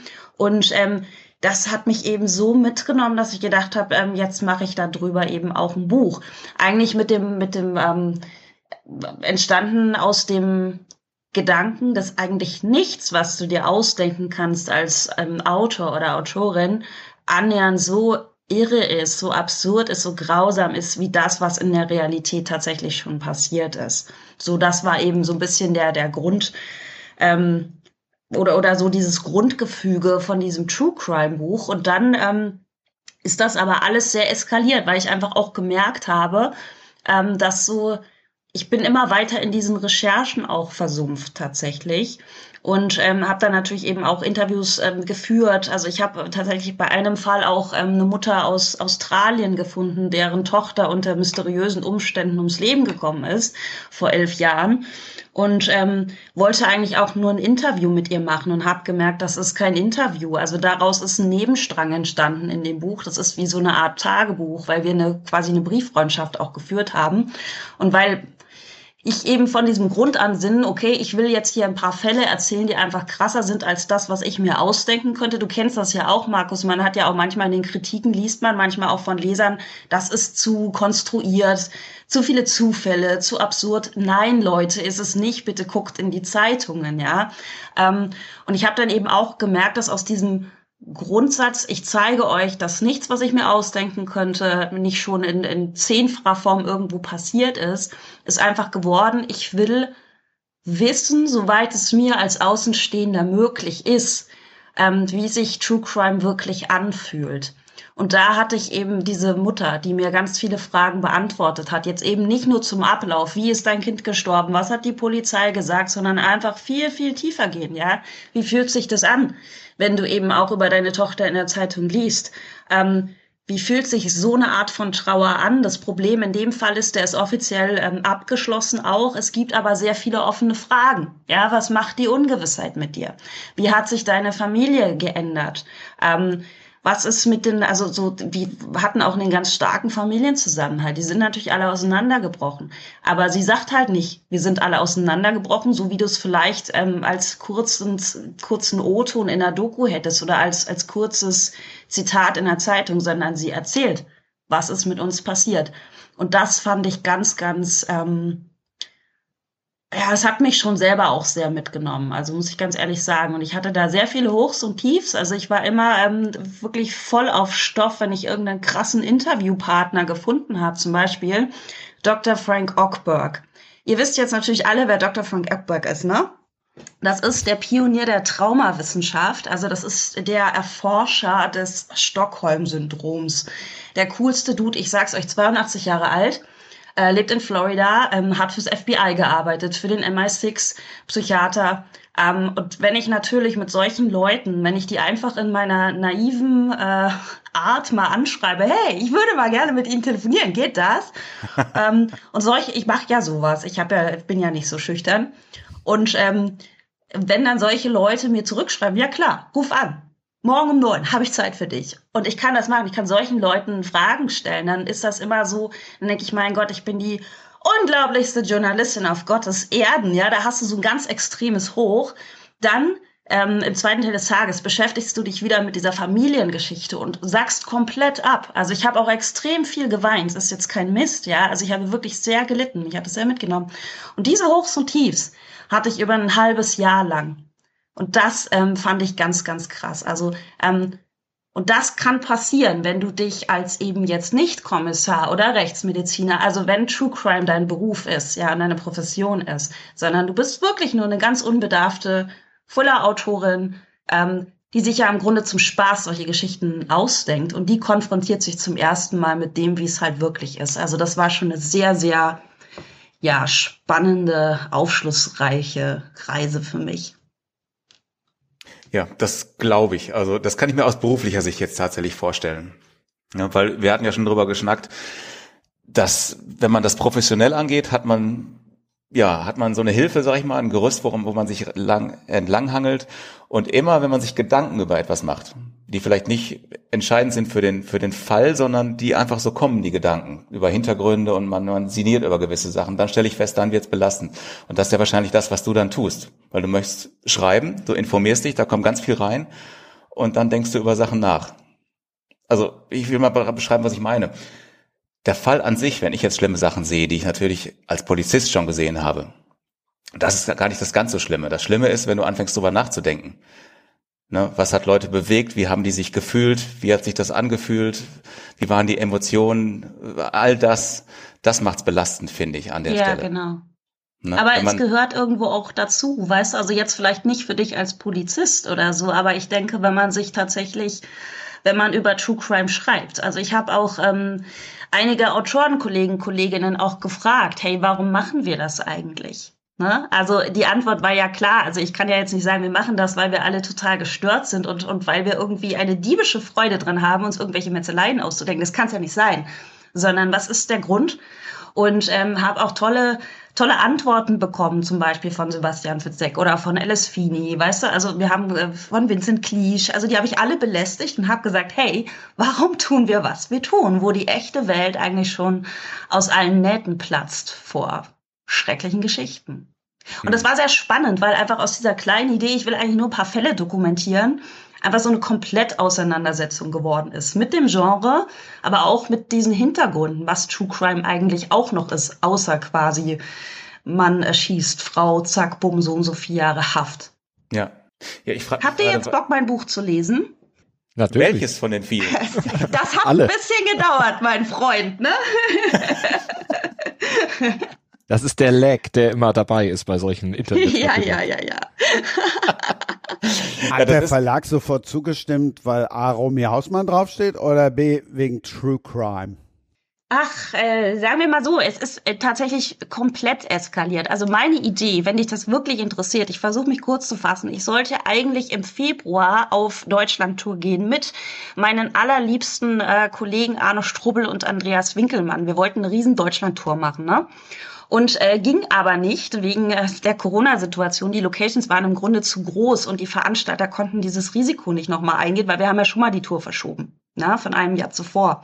Und dann dachte ich, Mensch, super, du wärst den ganzen Februar auf Tour gewesen, jetzt hast du einen Monat frei und kannst eigentlich mal einen Monat ähm, quasi aus deinem aktuellen Projekt, kannst du mal irgendwie was machen, so, so nebenbei, so Nebenbei-Projekt. Eigentlich wollte ich, ich wollte ein sechsteiliges Podcast-Special von meinem Küchentisch aus machen. Das war so die Grundidee. Einfach aus Interesse und ich wollte mich mit meinen Autorenkollegen darüber unterhalten und mit ein paar ähm, Experten und das war so eine ganz unbedarfte Nummer und das ist halt sehr, sehr eskaliert.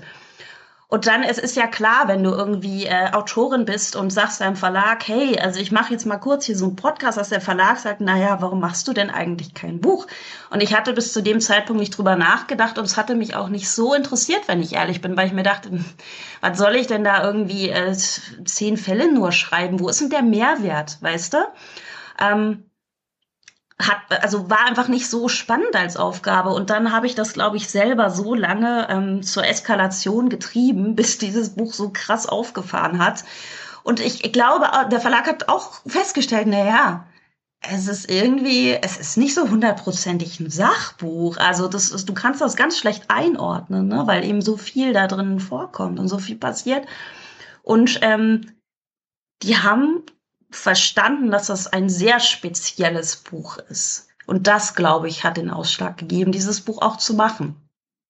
Weil es das so in der Form einfach auch noch nicht gibt. Und es hat sich so entwickelt. Das war deine Idee quasi, das dann so zu machen. Naja, wie gesagt, ich wollte, mir war es ganz wichtig, ähm, mich interessiert es nicht nur zehn Fälle zu schreiben in einer Art Dokumentation, weißt du, das, das, wo ist denn da, wie gesagt, wo ist da der Mehrwert? Wo ist da der Mehrwert für meine Leserinnen? Ähm, das können die natürlich auch an anderer Stelle sich reinziehen. Ähm, die können einen Podcast hören oder die können sich ein anderes True Crime Sachbuch, gibt's ja nur auch zuhauf, ne? Das können die sich holen. Warum sollte ich das denn machen? So. Mhm. Und äh, wo ist der Mehrwert eben für meine Leserin, aber wo ist denn auch meine Aufgabe. Ich finde ja immer, also wenn ihr meine Bücher kennt, also ich schreibe ja jetzt auch nicht von A nach B und hau ein Buch nach dem anderen raus, sondern das ist ja immer auch ein bisschen, ich arbeite nicht am Fließband und jedes Buch ist speziell und ich habe da immer so, so ein bisschen größeres Ansinnen. Also ich kann das ganz schlecht beschreiben, aber für mich muss es dann einfach äh, was, ja, was sehr eigenes sein. Sonst will ich das nicht machen, sonst interessiert mich das nicht. Aber wahrscheinlich ist es gerade deshalb so erfolgreich. Das, was du erzählt hast mit dem ersten Thriller, das ist ja wahrscheinlich genauso gekommen, weil du es so angehst und weil da so der Herz, das Herzblut drinsteckt, wie du es gerade beschreibst. Ne? Stelle ich mir so vor. Ja, es, es polarisiert auch sehr stark, das muss man auch sagen, was ich mache. Aber wie gesagt, ich, ähm, mich würde es nicht brauchen, wenn ich jetzt auch hier am Reißbrett irgendwas konstruieren würde. Also dafür gibt's ja auch schon sehr, sehr viele Autoren, auch ganz tolle Autoren, weißt du. Und ähm, aber ich bin ja eben nicht also ich habe ja eigene Gründe, Autorin zu sein. Und mich hat nie interessiert, komme ich irgendwann mal auf eine Bestsellerliste oder werde ich ins Ausland verkauft oder ähm, stehe ich irgendwann mal in einer Zeitung oder mein Buch verfilmt. Das hat mich nie interessiert, sondern mir geht's darum, für mich ist das Schreiben äh, die, die, das, was ich halt habe an, an künstlerischer Möglichkeit, mich mit der Welt auseinanderzusetzen. So, und ich schreibe ja eben auch keine Fuller, weil es mir um irgendwelche Tathergänge geht, sondern das ist für mich so die Spielwiese für Philosophie, für Psychologie, für, also das, das ist eher so meine Baustelle. Und ich meine, hätte ich nur Geschichten erzählen wollen, weißt du, ich war beim Fernsehen, also ich, ich könnte tatsächlich auch mein Geld noch etwas einfacher verdienen als mit dem, was ich jetzt mache, aber ich brauche das für mich. Und ich leide auch immer sehr stark, wenn ich schreibe. Da steckt einfach ganz, ganz viel von mir mit drin, in aller Konsequenz. Und das ist, das ist halt meine Kunst. So. Und das es gefällt ein paar Leuten, es gefällt anderen eben nicht so, aber damit komme ich gut klar. Ja. Ich, ich musste schmunzeln, weil ich, wie gesagt, ja da reingerutscht bin in, ins Schreiben und äh, nicht von Haus aus Autor sein wollte, werden wollte und sich das im Prinzip so ergeben hat. Ne? Und deshalb ertappe ich mich bei manchen Sachen so, wenn ich die letzten zwei Jahre Revue passieren lasse, was du gerade beschrieben hast. Ich bin ja komplett neu in diesem Metier, dann schreibst du ein Buch, was du dir nie vorgestellt hättest, dass du es mal tust, gemeinsam. Ähm, und dann ist es raus und dann habe ich all das erlebt, was du so beschrieben hast. Ne? Es ist, wurde ja ganz groß aufgehängt und dann ging es auf die Bestsellerliste, so, du verfolgst die Plätze und denkst so, bah, das muss doch nach oben gehen, das wäre doch schon Wahnsinn, hast du deine Träume. Und am Ende verpufft das wieder so ein bisschen, stellst du fest, das ist gar nicht wirklich wichtig. Ne, weil alles ist vergänglich und was ist ein Platz auf einer Bestsellerliste. Also deshalb finde ich das schön, wie du es so beschreibst, dass das so ein Antrieb ist, der ein bisschen, oder nicht ein bisschen, sondern der losgelöst ist von, ja, von, von dem, wo die Masse drauf guckt. Und das macht ja, du hast recht, das sind halt Sachen, die passieren im Außen, aber die hast du nicht in der Hand. Und das ist so, Christian weißt du es auch, wir haben da nämlich schon mal drüber gesprochen. Mir geht ja immer der Hut hoch. Wenn jemand irgendwie sagt, ich möchte Autor werden und ich will auf die Bestsellerliste, hey, es sind fünf Millionen Schritte dazwischen. Und äh, solche, solche Dinge hast du nicht in der Hand. Das müssen wir mal ganz ehrlich sagen. Es gibt unfassbar tolle Autoren, Autorinnen, die landen niemals auf irgendeiner Liste. Es gibt so viele tolle Bücher, die einfach nicht sichtbar werden. So, und es gibt andere, das müssen wir auch sagen, es gibt auch viel Schrott, der sich irgendwie nach oben gräbt. Es ist so. Und aber diese Sachen hast du nicht komplett in der Hand. Du kannst immer nur versuchen, dein bestes Buch zu machen und da alles reinzugeben. Aber was damit passiert, das ist nicht deine Leistung. Weißt du?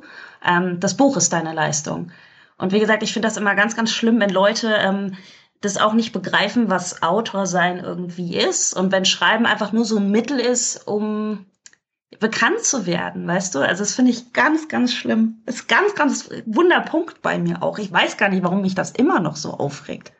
Ja, weiß ich auch nicht. Wie gesagt, ich bin neu hinzugekommen, aber was ich so feststelle, das sind manchmal meine Gedanken, wenn ich über das Schreiben nachdenke. Jetzt habe ich ja meinen Hauptberuf als Polizist und das ist auch gut so, aber ich denke dann manchmal, das muss schon ziemlich viel Liebe sein zur, zur Sache an sich und jeden Beruf, den man einfach mit Herzlos ausüben sollte, weil nur dann macht er wirklich Freude und macht dich glücklich ein Leben lang.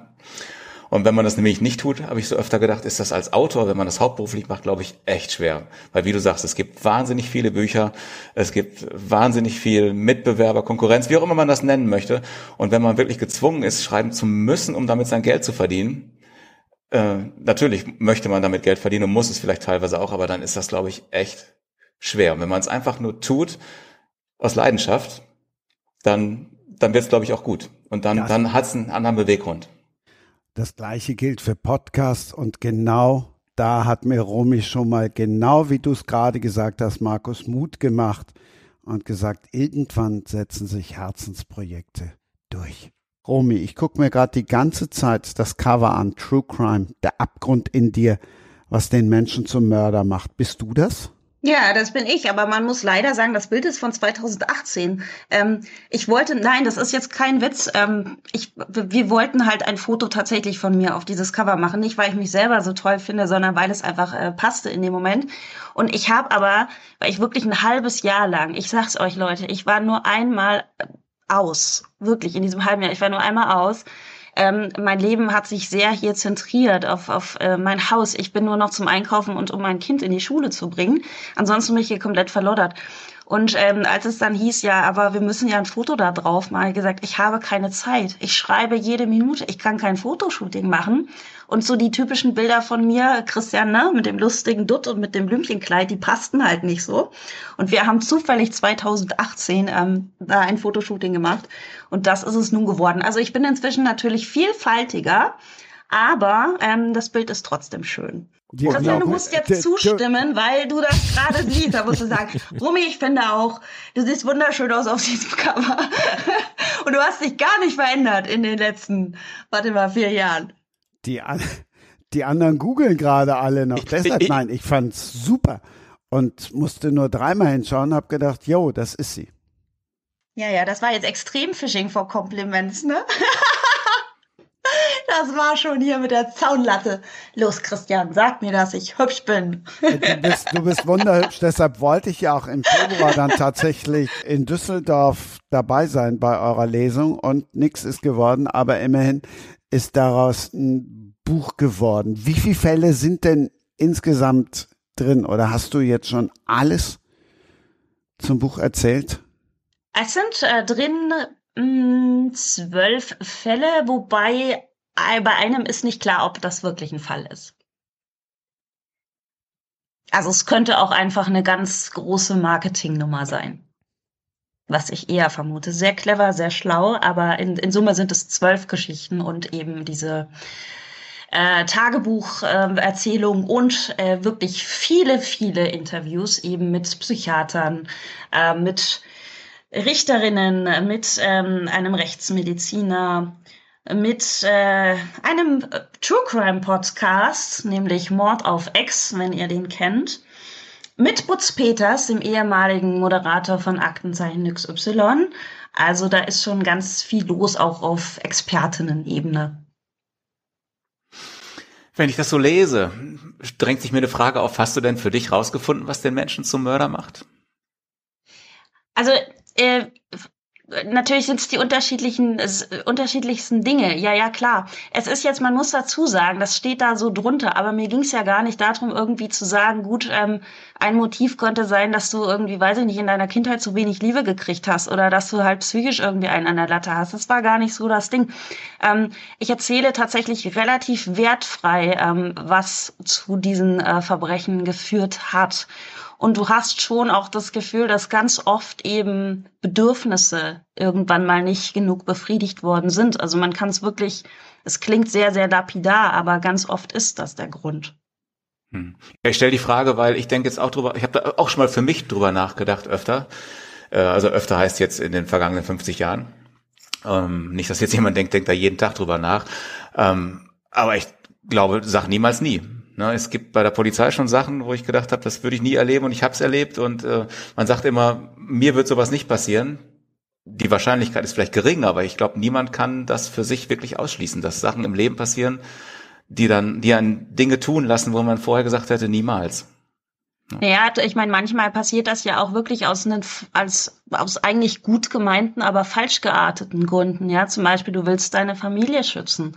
Da habe ich auch einen ganz spannenden Fall, den will ich aber nicht spoilern. Aber im Grunde wollte ein Mann seine Familie beschützen, sein standsbeschützendes Leben, so wie er es geführt hat. Er hat äh, was Bestimmtes getan für seinen Sohn und das äh, ist ein kompletter Horror geworden. Also es sind manchmal wirklich, oder eine Tochter, die ähm, ihre Stiefmutter erschossen hat, aus Liebe zu ihrem Vater. Weißt du? Also du hast ganz oft auch die Fälle, wo du merkst, dass der Täter gleichzeitig auch so ein bisschen Opfer ist in irgendeiner Hinsicht. Und das macht es natürlich nicht weniger kompliziert. Also es sind ja im Grunde so die wenigsten Verbrechen, die einfach in Anführungszeichen aus Spaß passieren, weil jetzt irgendjemand meint, super, ich bin jetzt Hannibal Lecter und will ein bisschen Freude jetzt hier haben und mag halt den Anblick von einer Niere, deswegen schlitze ich dir den Bauch auf. Also das passiert ja ganz, ganz selten, dass es einfach so einfach ist, ne? Hm. Sondern es sind halt wirklich ausgeartete Gründe, die, wenn du sie betrachtest, irgendwie schon auch nachvollziehbar sind, aber natürlich trotzdem nicht okay. Ne? Und deswegen finde ich, das ist immer super, super schwierig, auch so ähm, sich selber zu positionieren zu einer Schuldfrage. Ja, also kann man eben verstehen, warum es zu dieser Tat gekommen ist? Ja, vielleicht schon. Trotzdem mindert das nicht immer die Schuld von dem Täter. Also äh, ich habe das auch wirklich unterschätzt, was was äh, diese intensive Beschäftigung damit wirklich auch für Fragen aufwirft. Ja, oder die Frage, ähm, was ist Gerechtigkeit? Ja, also ähm, wie wie ähm, bestrafst du auch ein Verbrechen? Wie wie wertest du ein Menschenleben quasi in einer Haftstrafe aus? Also es äh, auf das das nimmt ja ganz ganz andere Dimensionen ähm, an, wenn du eben dich damit beschäftigst. Ja, definitiv. Wie steht ihr denn eigentlich zu Tatort? Ich frage einfach mal, weil wir reden die ganze Zeit über True Crime, über Inselkrimi, Wattenmeerfeuer. Wie sieht's denn mit dem klassischen Tatort aus? Malte und Romy. Ich muss ganz ehrlich sagen, ich guck den gar nicht.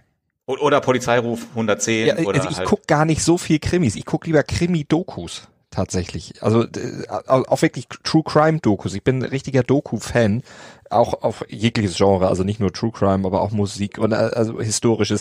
Dokus mag ich sehr gerne. Bei bei diesen Fernsehkrimis, also ich mag da ganz wenige und guck da auch relativ selten rein. Ich habe früher mehr geguckt, also ich bin als Kind äh, zu den ersten Krimis gekommen. Ich glaube, da war es Derek und der Alte und sowas.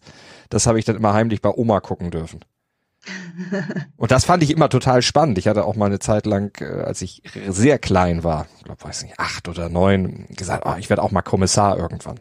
Das hat sich dann irgendwann anders entwickelt. Aber so den Tatort, ich glaube, den letzten äh, habe ich äh, mit Till Schweiger irgendein und äh, da habe ich eigentlich hauptsächlich ironisch zu getwittert. Also ich bin komplett bei Malte, ne? Also eins zu eins Malte High Five, ganz genau ja. same. Letzter Tatort 100 Pro, der mit Till Schweiger. Ähm, ansonsten, ich, ich gucke den Kram nicht. Ich, ich weiß nicht, wann der letzte her ist. Und ich liebe diese ganzen Dokumentationen. Also gerade auch so Netflix und so, die haben ja so viel zu bieten. Die sind ja so aufwendig, auch die Dokumentationen. Also eins zu eins, was Malte sagt. Guckst du das denn, Markus? Der hat ja auf der Insel nichts zu tun sonst. Gibt's da kein Netflix schon, oder? Ähm, ich gucke das nicht jeden, aber ich gucke das tatsächlich regelmäßig. Um, um das nochmal zu erklären, ich habe diese Frage gestellt, weil wir ja beim Thema True Crime sind. Und jetzt waren wir ja gerade dabei, Romy, bei deinem neuen Buch und Malte, was du in deinem Podcast machst. Und jetzt bin ich ja nun mal in, in der Wahrheit, in the truth, bin ich ja quasi bei, bei der Polizei. Und ich finde es eben spannend, ich weiß nicht, ob es daran liegt, dass ich eben total gerne so Sachen gucke wie Tatort und ähnliches, weil äh, mein Vater, der mittlerweile verstorben ist, der hätte gesagt, das ist doch alles Marmelade. Und das mag ich eben so. Also ich mag es, mich einfach unterhalten zu lassen in dem Wissen, dass es eben nicht so was Schlimmes ist, was in der Realität passiert ist, auch wenn ich weiß, dass sowas passiert. Und da stört dich auch nicht, dass in diesen Tatorts, weil du ja eingangs ja schon gesagt hast, das Vokabular doch ein bisschen was anderes ist als im äh, alltäglichen Polizei, im realen Polizeileben. D sowas stört dich dann nicht, dass das doch ein bisschen anders dargestellt wird, als es ist? Weil mich hat früher bei, bei äh, Sportszenen in Filmen immer wahnsinnig gemacht, dass das null realistisch ist. Und es gab früher so eine, so eine Tennisserie mit, äh, mit Howard Carpendale bei RTL. Hm. Und wenn der Schläge angesetzt hat, da konnte man sehen, der geht ins Netz, aber das war dann immer der mega Winnerschlag. Äh, das wurde dann anders geschnitten und dann wurde wahrscheinlich ein Double eingesetzt und dann äh, war das ein toller Schlag. Aber so von der Schlägerhaltung hätte gar nicht angehen können. Das hat mich wahnsinnig gemacht. Macht dich das nicht wahnsinnig? Nein, überhaupt nicht, wirklich. Aber vielleicht liegt es ja echt dann daran, ne? dass, das, dass es mein Hauptberuf ist. Also ich muss sogar gestehen, wenn ähm, ich mit, mit, mit Katrin, mit Katja, ich weiß immer nicht, welchen Namen ich nehmen soll, wir nehmen am besten das Pseudonym, damit wir auch beim richtigen Buch bleiben. Also wenn ich mit Katja über unsere Bücher schaue und wir am Manuskript sind, dann muss ich mich sogar manchmal richtig konzentrieren, wenn wenn sie jetzt zum Beispiel einen größeren Teil geschrieben hat und ich das Korrektur lese und schaue, dass ich mich nicht nur unterhalten lasse, sondern dass ich wirklich sage, Mensch, du musst jetzt wirklich gucken, passt das genau und geht der Ball ins Netz oder nicht? Mhm. Ähm, weil ich eben mich dabei ertappe, dass ich mich einfach bei solchen Sachen wenn ich jetzt am Fernsehen decke, einfach unterhalten lassen möchte. Und dann hinterfrage ich manche Sachen gar nicht. Manchmal schmunzel ich vielleicht. Also ich bin bei der Polizei auch äh, einige Jahre lang Trainer gewesen. Also wir sprechen dann über Einsatztrainer, Waffenhaltung, taktische Trainings, all sowas. Und natürlich muss ich manchmal schmunzeln und sage dann zu meiner Frau, guck mal da, wie die die Waffe halten und wie die um die Ecke gehen. Ne? In echt geht ja gar nicht. Kurze Waffenhaltung und Blickrichtung ist Waffenrichtung und sowas. Aber das sehe ich dann mehr humorvoll, als dass ich mich aufrege. Ja. Als Inselpolizist habe ich gedacht, du bist eher bei Nord-Nord-Mord oder bei Nord bei Nordwest. Fakt ist, das stimmt, das gucke ich auch manchmal und dann denke, denke ich, ach, war Pellworm wirklich die richtige Entscheidung? Auf Sylt ist ja auch ganz schön, wenn man da arbeitet, ne? Es ist tatsächlich so. genau. Also ich versuche schon, mich weiterzubilden und schaue mir auch die Serien an, die hier im Norden spielen, in der Tat ich habe mal irgendeinen Krimi gesehen, da war die Ölvesbüller Kirche drin und äh, das äh, wurde dann so geschnitten, als wenn die quasi direkt am Watt steht. Das ist natürlich noch sind zwei Deichlinien zwischen.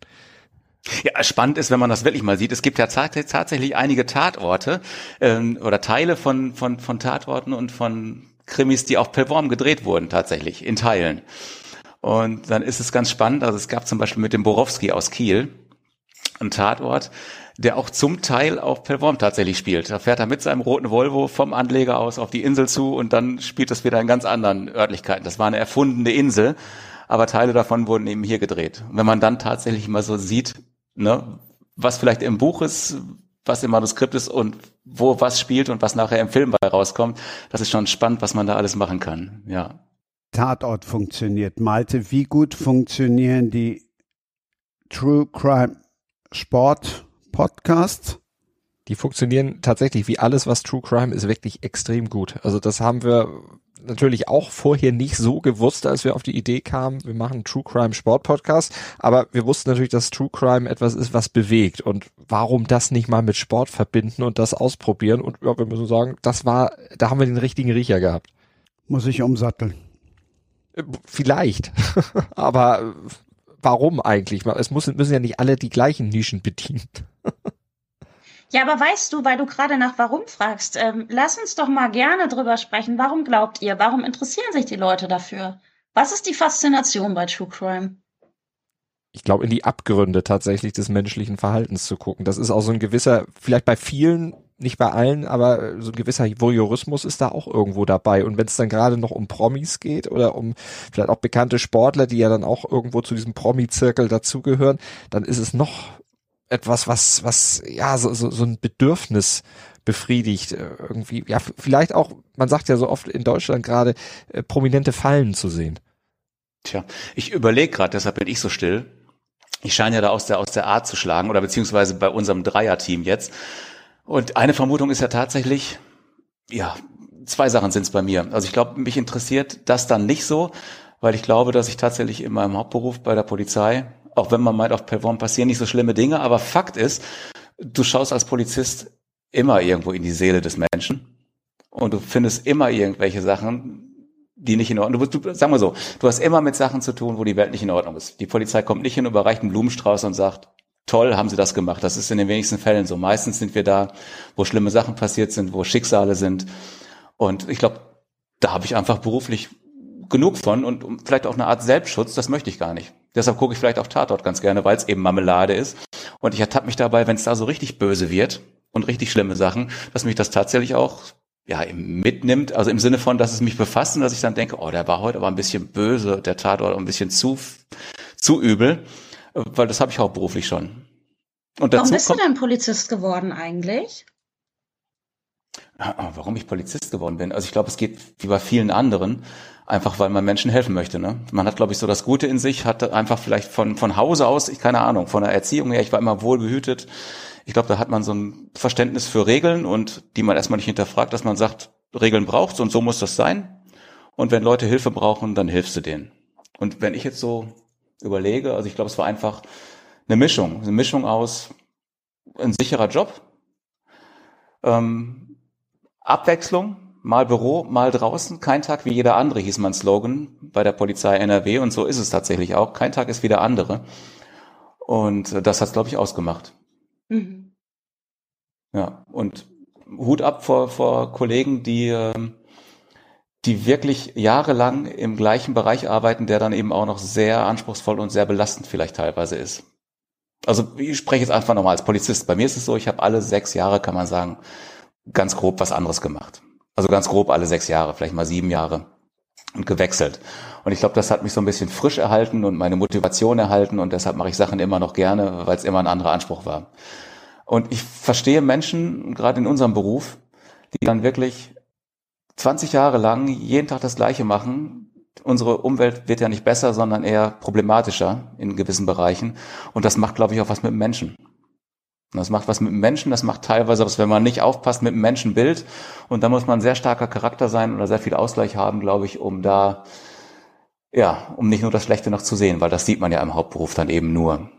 Ja, insofern, ich weiß gar nicht, wie ich drauf kam, aber das, das ist es, glaube ich. Und das ist eben das, was, was mich dann vielleicht am True Crime nicht so interessiert, weil ich eben sage, weiß ich, kenne ich, muss ich gar nicht zu viel haben, weil tut nicht gut.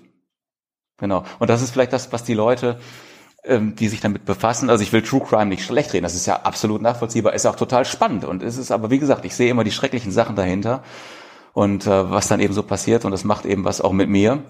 Und dass Menschen, die damit nichts zu tun haben, die vielleicht im Hauptberuf irgendwo, ich weiß nicht, Erzieherin sind und mit sich um Kinder kümmern, wie auch immer, und die das dann fasziniert, die das eine Faszination ausübt und die das wissen wollen und klar, da ist es das, nicht der Alltag, sondern ist das das Besondere und die wollen das hinterfragen und wissen. Ja, das kann ich dann, kann ich dann schon nachvollziehen. Oder eben vielleicht, dass die Menschen mehr bei anderen sind als bei sich selber. Vielleicht kommt das bei mir auch noch mit hinzu. Jetzt lebe ich ja auf Pelvorm, da ist das Leben sehr eingeschränkt und ich stelle immer wieder fest, manche Sachen weiß ich jetzt nach fünf Jahren immer noch nicht, weil ich die auch gar nicht wissen möchte, weil ich bin so ausgefüllt mit meinem Leben, um das mal so zu bezeichnen. Ich muss mich gar nicht um das Leben der anderen noch kümmern und mich damit befassen. Und ähm, manche machen das eben. Da frage ich mich immer, haben die kein eigenes Leben? Müssen die nur über andere reden und wollen die alles von anderen wissen? Ich glaube, das kommt auch noch dazu. Ne? Und das muss ich eben gar nicht. Deshalb, ich bin auch derjenige, dem die Leute immer ganz wenig erzählen, weil das, glaube ich, unlustig ist, mir was zu erzählen, weil die wissen, ich tratsche es eh nicht weiter. Und automatisch bist du irgendwie raus aus der Nummer und keiner erzählt dir immer, was, was ein Vorteil ist. Ja, und weil du Polizist bist, sieh den Tatsachen ins Auge. Ja, das habe ich so noch nie gesehen. Ich dachte immer, ich bin der. Ja, die denken, da ist nicht, dass da irgendwie, ich, ich drehe mir gerade einen Strick, wenn ich ihm hier jetzt so meine Geheimnisse über den Gartenzaun anvertraue. Ganz ehrlich, das kommt, glaube ich, tatsächlich auch hinzu. Also auf ja, so einer Insel. Ich glaube das auch. Ja. Ist so. Ja, man sieht sich ja immer mit anderen Augen, weil ich mache meinen Beruf ja aus Überzeugung und wie gesagt, ich möchte für Menschen da sein. Ich mache das gerne und ich bin ja einfach für mich gesehen nur ich. So, und ich weiß ja, wie ich denke, wie ich ticke, das wissen andere sicherlich nicht, da hast du recht. Und die sehen vielleicht, oh, der Sheriff, man muss ja aufpassen, was du sagst, ne? Ganz klar. Mhm. Ich sehe mich nicht als Sheriff, ich bin der Markus, ne? Für mich, klar. Hast du recht. Also das heißt, du guckst Tatort, aber hörst kein True Crime Podcast. Genau. Genau, weil wie gesagt, True Crime habe ich in der Realität, auch wenn hier keine Morde passieren, True Crime und Abgründe, ich nenne es mal einfach Abgründe, ne, habe ich äh, regelmäßig und genau, dann mache ich lieber Blüm, Blümchen und Bienchen und Sport und Deich und Möwen und Natur und Landschaft. Ja. Also einen Podcast weißt du jetzt spätestens, äh, seitdem du auch dabei warst und den anderen, den legt der Romy jetzt nochmal ans Herz, True Crime hin oder her. Ja, True Crime mit Romy Hausmann und Dr. Marc Benecke. Ja, erzähl. Dr. Dr. Made. Na, also ich, ich muss euch erst erzählen, wie ich mich überhaupt erstmal an äh, Marc Benecke rangewanzt habe, ja. Also ich, ich habe schon immer gerne, kennt ihr noch diese, nein, Markus, du wahrscheinlich nicht, weil du es halt einfach nicht gucken willst, aber Malte, vielleicht du und Christian, ähm, diese ganzen Sendungen, wo der immer den Experten gemacht hat, äh, mhm. Autopsie auf RTL 2 oder Medical Detectives auf äh, Vox und was es da alles gab. Und ich habe das wirklich immer gerne geguckt, schon so in meiner ersten Wohnung in München, so als 21-Jährige oder so. Und ich fand immer, ähm, was für ein Megatyp, ne? Und was für ein toller ähm, O-Tongeber, weil der einfach immer so speziell war, ne? Und äh, ich dachte immer so, also vielleicht kannst du irgendwann mal, ich war ja damals noch ähm, eine junge Volontärin beim Fernsehen, ich dachte, vielleicht kannst du irgendwann mal mit Marc Benecke drehen, das ist bestimmt ein Riesenspaß, ne? Weil der einfach so unheimlich klug ist, aber auch diese sehr eigene, sehr, sehr coole Art hat. Das, ich mag ja immer spezielle Menschen, ne? Und ähm, feier den tatsächlich seit 20 Jahren. Und als es dann eben darum ging, wer könnte so ein Gegengewicht sein, in meinem Podcast muss ja auch sehen, es ist ja eine spannende Kombination. Ich komme komplett ähm, von der, von der Fiction-Front. Ja, ich bin die Autorin, die sich das ausdenkt, aber ich habe überhaupt keinen professionellen Hintergrund, was das Ganze angeht. Ich war nicht bei der Polizei, ich bin keine Rechtsmedizinerin. So, ich komme komplett von der einen Front und ich fand es spannend, das mit jemandem zusammenzumachen, der für den True Crime eben Alltag ist. So dass wir tatsächlich auch diese Fälle diskutieren könnten. Ich eben aus meiner Warte wäre das ein Stoff, den ich verschreiben könnte, ähm, er natürlich mit seiner Expertise. Ähm, ich fand einfach diese Kombination mega, mega spannend. Und dann habe ich kurzerhand ein ähm, Video gedreht für Marc und habe ihn quasi angefleht und habe hab so ein Schild hochgehalten, wo drauf stand, ey, die, die New York Times sagt über mich, dass ich eine der besten äh, deutschen äh, Krimi-Autorinnen bin. So, und habe mich ein bisschen dafür geschämt, aber ich dachte, ich muss jetzt irgendwas also ich muss ja überzeugend sein, ne? Und das machst du ja dann doch irgendwie dann mit deiner Vita, auch wenn das sehr unangenehm ist. Aber er, er kennt mich ja nicht. So, und dann habe ich ihm da so Schilder hochgehalten als Argumente und ähm, habe auch so, so einen alten ähm, Ausschnitt aus einer Sendung, wo er auch noch Haare hatte, also total äh, alt, habe ich ihm da auch noch reingeballert und habe ihm so ein Filmchen einfach gemacht und habe ihm dann ein Stück aus meinem Text vorgelesen und habe gesagt, er muss in meinen Podcast kommen und mit mir diesen Podcast machen. Und es hat tatsächlich funktioniert. Also auch da, Christian, du magst das ja immer sehr, ne? Ich möchte auch noch mal allen Hörerinnen sagen, ey, macht einfach so Mist, ja? Das ist manchmal total peinlich, wenn man sich an Leute ranwanzt. Aber ähm, man kann so viel gewinnen, wenn man einfach diese Hürde auch mal nimmt und einfach sagt, hey, ähm, ich fände diesen jeden Menschen spannend als Gesprächspartner oder als Projektpartner. Ey, fragt den bitte einfach. Mehr als Nein sagen können die Leute nicht. Und ganz oft sind die auch so umgehauen von, von dieser Dreistigkeit, die man halt hat, weil man einfach fragt, weißt du, weil so viele machen es tatsächlich nicht. Und wenn man das freundlich macht und so, ähm, dass man so oft auch ein Ja bekommt. Also das möchte ich gerne hier jetzt nochmal an an, an Input mitgeben. Dankeschön für die Aufmerksamkeit. Schön, schön, dass du jetzt verraten hast, wie ich mich an dich rangewanzt habe. Mit ja, genau richtig, genau richtig. Deswegen mag ich dich ja auch so. Du fragst die Leute auch einfach. Aber viele tun es nicht, weil sie wirklich auch Angst haben, dass jemand sagen könnte, nein, möchte ich nicht. Ja und, was ist denn dabei? Ist doch egal, dann kommt jemand anders. Wie sieht oder bei einem Podcast sagt man ja nicht, wie sieht euer Podcast aus? Wie hört sich denn euer Podcast an? Wie der sich anhört? Mhm. Äh, ich erzähle einen Fall und diskutiere den mit Marc. Also ich würde sagen, short und crisp, wie Marc auch mal sagt, äh, er hört sich brutal gut an.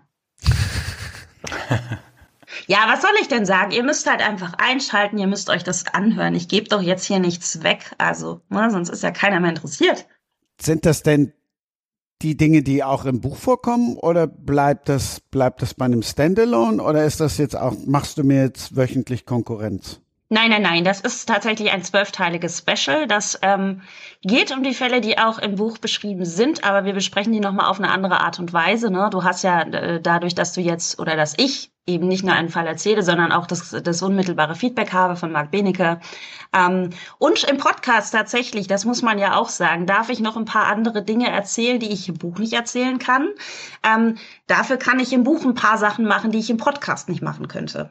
Deswegen, also wer jetzt denkt, mein Gott, ich höre den Podcast und weiß ich, was da im Buch passiert, ähm, nein, falsch gedacht und andersrum genauso. Man braucht tatsächlich dieses Kombi-Programm.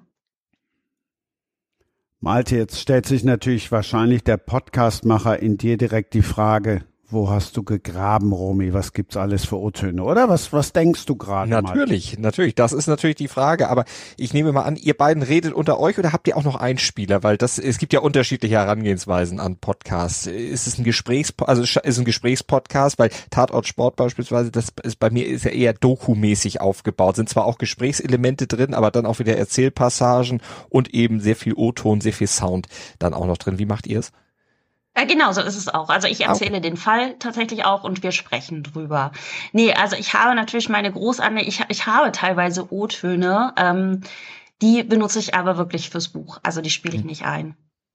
Bewusst nicht oder muss, weil du da auch keine Freigabe für äh, gekriegt hast, weil das, das ist ja auch immer eine Geschichte, die man beim Podcast machen bedenken muss, wenn man mit Leuten spricht. Man muss sich ja die Erlaubnis dann auch holen, dass äh, das. Nein, das ist nicht das Problem. Das, okay. das ist nicht das Problem, weil die brauchte ich ja eh, weil weil sie, hm. sind ja vertreten in meinem Buch, weißt du? Also sobald du ja äh, jemanden veröffentlichst, brauchst du ja die Genehmigung. Nee, ne? nur weil also, einige sagen, okay, wenn du schriftlich machst, dann äh, ist das kein Problem, aber ich möchte nicht gehört werden. Nee, also das hatte ich eigentlich jetzt bei niemandem. Ähm, nee, nee, aber es geht mir tatsächlich darum, ähm, dass ich auf beiden Seiten einen Mehrwert schaffe, den vielleicht auch die andere Seite nicht bedienen kann durch das mhm. Medium. Wie gesagt, also im, im Buch sind auch manche also auch Sachen, die ich im Buch habe, wo ich jetzt zum Beispiel auch weiß, okay, bei dem Urteil ist das und das rausgekommen, weil jetzt der Prozess vorbei ist oder dass die neue Entwicklung, das kann ich natürlich auch im Podcast erzählen. Im Podcast kann ich auch ein bisschen offener über ähm, bestimmte Theorien auch sprechen. Ja, im Buch kann ich aber mehr in die Tiefe gehen und ich habe eben meine Experten, die das direkt dann auch ähm, einordnen, weil natürlich ähm, für manchen Fall ist es natürlich auch sehr, sehr spannend, einfach einen Psychiater dazu zu hören. Mhm. So. Genau, also das ist, äh, wie gesagt, ihr müsst euch leider äh, beides, ihr müsst beides konsumieren. da, das ist auch äh, natürlich auch geschickt gemacht. Das ist auch äh, geschäftlich gut gedacht. Ohne dir da jetzt was zu unterstellen, aber das ist doch gut. Weil ich meine, wenn du beide, beide Seiten bedienst und dann damit äh, ja, Mehrwert auf, auf beiden Seiten schaffst, ist doch hervorragend. Ja, ich denke tatsächlich gar nicht so äh, geschäftlich. Also das ist ja so gar nicht äh, meine Baustelle immer, ne? Also ich äh, ist mir auch total Wurst. Ähm, nee, mir geht's wirklich darum, dass ich ich selber, also ich habe ja ganz lange keine Podcasts gehört, ne? Also ich fand das furchtbar. Ich fand's wirklich furchtbar. Es tut mir leid, Malte, aber für mich war das immer so. Oh, alles gut. Ich habe es immer mal versucht mit Podcasts, wo das so aufkam und und so ein Hype wurde, ne? Da dachte ich, was haben denn die Leute? Weil bei mir war es immer so, ich fange an, was zu hören, ich schalte ab. Also mein Kopf war, ich war weg. So und dann bin ich eben aber ähm, irgendwann letztes Jahr bei diesen True Crime Dingern mhm. hängen geblieben und habe wirklich gemerkt, wie süchtig du danach werden kannst, ne? Dass du wirklich ähm, beim Autofahren dir das dann reinknüppelst, beim Kartoffelschälen und dass du, dass du dann wirklich so deine einzelnen Podcasts hast, wo du einfach jetzt Stammhörer bist mhm. und irgendwann feststellst, okay, die haben halt 130 Folgen und ich habe sie halt inzwischen alle gehört, weißt du? Und ich denke mir so, mein Gott, die nächste Folge kommt erst am Montag, aber es ist erst Donnerstag. Was höre ich denn jetzt? Und ja, also man kann da richtig, ähm, richtig süchtig werden mhm. auch. Also tolles ja. Medium. Ich nehme alle meine Vorurteile, die ich früher hatte, zurück. Das ist beim Podcasten wie bei Büchern. Es gibt gute, es gibt schlechte, es gibt äh, aufregende, es gibt weniger aufregende. Also es ist alles dabei. Das ist äh, im Grunde auch wie im Leben. So, ja. zer so zerbrechen Freundschaften. Warum? Soll ich dir nochmal vorspüren, was du gerade alles gesagt hast, was du alles hörst und da fehlte einer. Mensch. Weißt du was, Christian? Du weißt doch, wie sehr ich dich liebe und ich höre ganz oft deinen Podcast, weil der wirklich gut ist. Und weißt du warum? Was ich ja sehr mag, ist, wenn Menschen wirklich miteinander sprechen. Was ich, ähm, das ist bei den True Crime Podcasts noch ein bisschen anders. Also, weil da musst du dich natürlich vorbereiten. Du kannst ja nicht irgendwas erzählen. Ja, dein Fall muss ja auch recherchiert sein. Deswegen nehme ich jetzt Malte und mich auch so ein bisschen raus. Aber es gibt wirklich, ähm, Podcasts, die, die sind im Grunde Gesprächspodcasts, aber du merkst, dass die Menschen sich nicht zuhören oder dass ja. auch der Moderator, die Moderatorin eigentlich gar nicht auf die Menschen eingeht. Und das finde ich hier sehr, sehr schön, weißt du, weil viele haben halt ihre Liste. Das habe ich jetzt auch gemerkt, als ich die Interviews gemacht habe für mein Buch. Ähm, wenig Menschen können zuhören und einfach aufgrund des Zuhörens eine Frage formulieren, die sich anschließt, wenn man zuhört. Viele haben halt ihre Liste und haken ihren ganzen Quatsch und ihre, ja, ihre Must-Haves, haken die ab, aber sie hören nicht mehr zu. Und deswegen, lieber Christian, mag ich deinen Podcast auch so gerne. Ach, das jetzt Es ist war jetzt wieder. sehr viel Liebe. Jetzt sind wir wieder Freunde. Ne? Ja, ja, ja, ja. Ja. Ähm, Markus, bist du noch bei uns? Ja, ich höre gespannt zu und mir wird nochmal bewusst, warum du in der Vorankündigung gesagt hast, wir haben die wunderbare Romy Hausmann hier. Also das scheint doch wahre Liebe bei euch zu sein. Ja, Ja. aber bist du nicht, Ja. bist Ja, das du kam nicht jetzt schnell. auch verliebt? Ich, ja, spätestens, das konnte ich noch gar nicht sagen, aber als ich vor einer Viertelstunde das Buch gegoogelt habe und das Foto, also ich, äh, ich war einfach nur sprachlos. Romy, aber du bist ja schon vergeben, also insofern. Und Naja, also ich meine, du hast, du bist ja auch beschäftigt, Markus, ne? Tun wir mal nicht so. redest du dich jetzt gerade raus? nee, nee, nee, nee, nee. Ich habe das schon mitgekriegt, äh, dass du, dass du hier glücklich vergeben bist. Wir sind ja unter uns. Also du hast dich jetzt nicht in Marc Benecke verknallt, ne? Was? Nein, nein, nein, nein, nein. Um Gottes Willen. Nein, nein, nein, nein, nein. Ich bin anderweitig verknallt. Schwerst. Aber wie gesagt, in dich ja sowieso, das weißt du. Markus, haben wir jetzt deine Liebe für Podcasts wachgeküsst? Nein. Ich überlege doch. Also ich glaube, Podcasts sind ja nicht, sind ja schön. Also um das mal positiv zu formulieren. Das, das ist ja so. Bei mir ist es tatsächlich so, das ist speziell, dass ich glaube ich einfach wenig Zeit habe. Also und mir die Zeit teilweise eben auch dann nicht nehmen mag, ne? Also für noch nicht mal Podcasts, sondern auch eben andere Sachen. Weil Fakt ist, wie du schon gesagt hast, Romy, du musst ja auch hören. Du hast immer was auf den Ohren. Das ist als wenn man immer Radio anhat. Das ist, als wenn der Fernseher läuft. Äh, abgesehen davon, dass es natürlich auf den Inhalt ankommt. Ich will da jetzt gar nicht vergleichen. Äh, aber Fakt ist, es ist äh, Audio und es ist was von außen. Und auch das mag wieder ein bisschen schrullig klingen, aber ähm, hier so durch das Leben auf der Insel, da merkt man tatsächlich, was wichtig ist und manche Sachen reduzieren sich. Und ähm, ich ertappe mich tatsächlich bei manchen Sachen dabei, dass ich einfach Ruhe genieße, so doof das klingt. Und eben nicht den Kopf mit irgendwas befassen zu müssen. Das hat gar nichts mit Podcasts zu tun. Und auch da sind wir vielleicht im beruflichen, ich meine, das habt ihr ja auch, man befasst den Kopf ja so oft täglich mit irgendwelchen Dingen, so dass wenn er vielleicht mal nicht befasst sein muss mit irgendwas, dass ich das tatsächlich dann ganz mittlerweile, so seit ein, zwei Jahren gelingt mir es immer besser, tatsächlich auch mal Ruhe. Ich nenne es mal aushalten kann. Weil ich glaube, das können viele ja nicht mehr. Und das hat eher nichts mit eurer, mit anderen Podcasts zu tun, sondern einfach damit, dass ich das dann mal genieße, wenn nichts ist. Dabei klang das jetzt alles so ruhig. Ich stelle mir die ganze Zeit die Frage, wenn jetzt innerhalb dieser anderthalb Stunden es irgendwo gebrannt hätte auf Pellworm oder irgendwer den Notruf da gewählt hätte, was wäre eigentlich dann passiert? Dann hätte ich wahrscheinlich losgemusst. Genau. Also es, Fakt ist ja so, in, in, in, und da geht's ja auch wieder in an den Krimi. Das ist ja etwas, was wir eins zu eins übernommen haben mit unserem Protagonisten in, in Wattenmeerfeuer und Wattenmeermord. Das ist das, was ich versucht habe zu beschreiben. Wie es dem Protagonisten, dem Jan, da geht, so geht's mir tatsächlich auch. Das ist eins zu eins eben live. Es gibt hier nur einen. Und wenn einer von euch hier auf Pellworm die 110 wählt, geht das zur Leitstelle und die rufen mich an. Und dann geht es halt los zu jeder Tages- und Nachtzeit. Es sei denn, du hast mal frei und selbst dann, wenn ich das Handy sehe und das mitbekomme, dann sage ich nicht, ich habe jetzt frei, sondern dann sage ich, Moment, dauert ein bisschen länger. Weil eigentlich hätte ich heute frei, aber ich ziehe mir die Uniform an und in einer Viertelstunde bin ich da. Ne? Genau. Cool. Hey, soll ich euch was sagen? Jetzt haben wir alle die Nummer von Markus. Ja, 110. aber, 110 Pellworm. aber bitte sag sie nicht weiter, das muss unter uns bleiben. Aber Weltklasse, das wollte ich auch gerade sagen. Also Malte Asmus hört ihr natürlich bei meinsportpodcast.de. Romy Hausmann hört und lest ihr überall da, wo es Bücher und Podcasts gibt. Und Markus Stefan, den erreicht ihr auf Hellworm. Sehr schön. Nein! Oliver Bottini, wer jubelt jetzt? Oh ja, oh ja, ich hatte eine Veranstaltung mit Oliver Bottini. Und Anna Strobel, das war sehr lustig. Nee, eigentlich war es nicht lustig. Wir waren in Ettlingen und das Publikum war etwas äh, sch schwer zu erreichen. Aber äh, sehr interessanter, toller Mann, tolles Buch. Einmal noch sterben heißt das. Und wer jemals einen Bottini gelesen hat, der weiß, bei dem ist auch viel Reales drin, also auch schon wieder viel True Crime. Der ist in der nächsten Ausgabe, freue ich mich auch total drauf, weil das ist auch einer meiner liebsten Autoren. Danke euch. Danke euch Gerne, auch. Spaß gemacht. Danke dir, Christian. Es war sehr schön. Das war Sprenger spricht. Hashtag Books and Sports.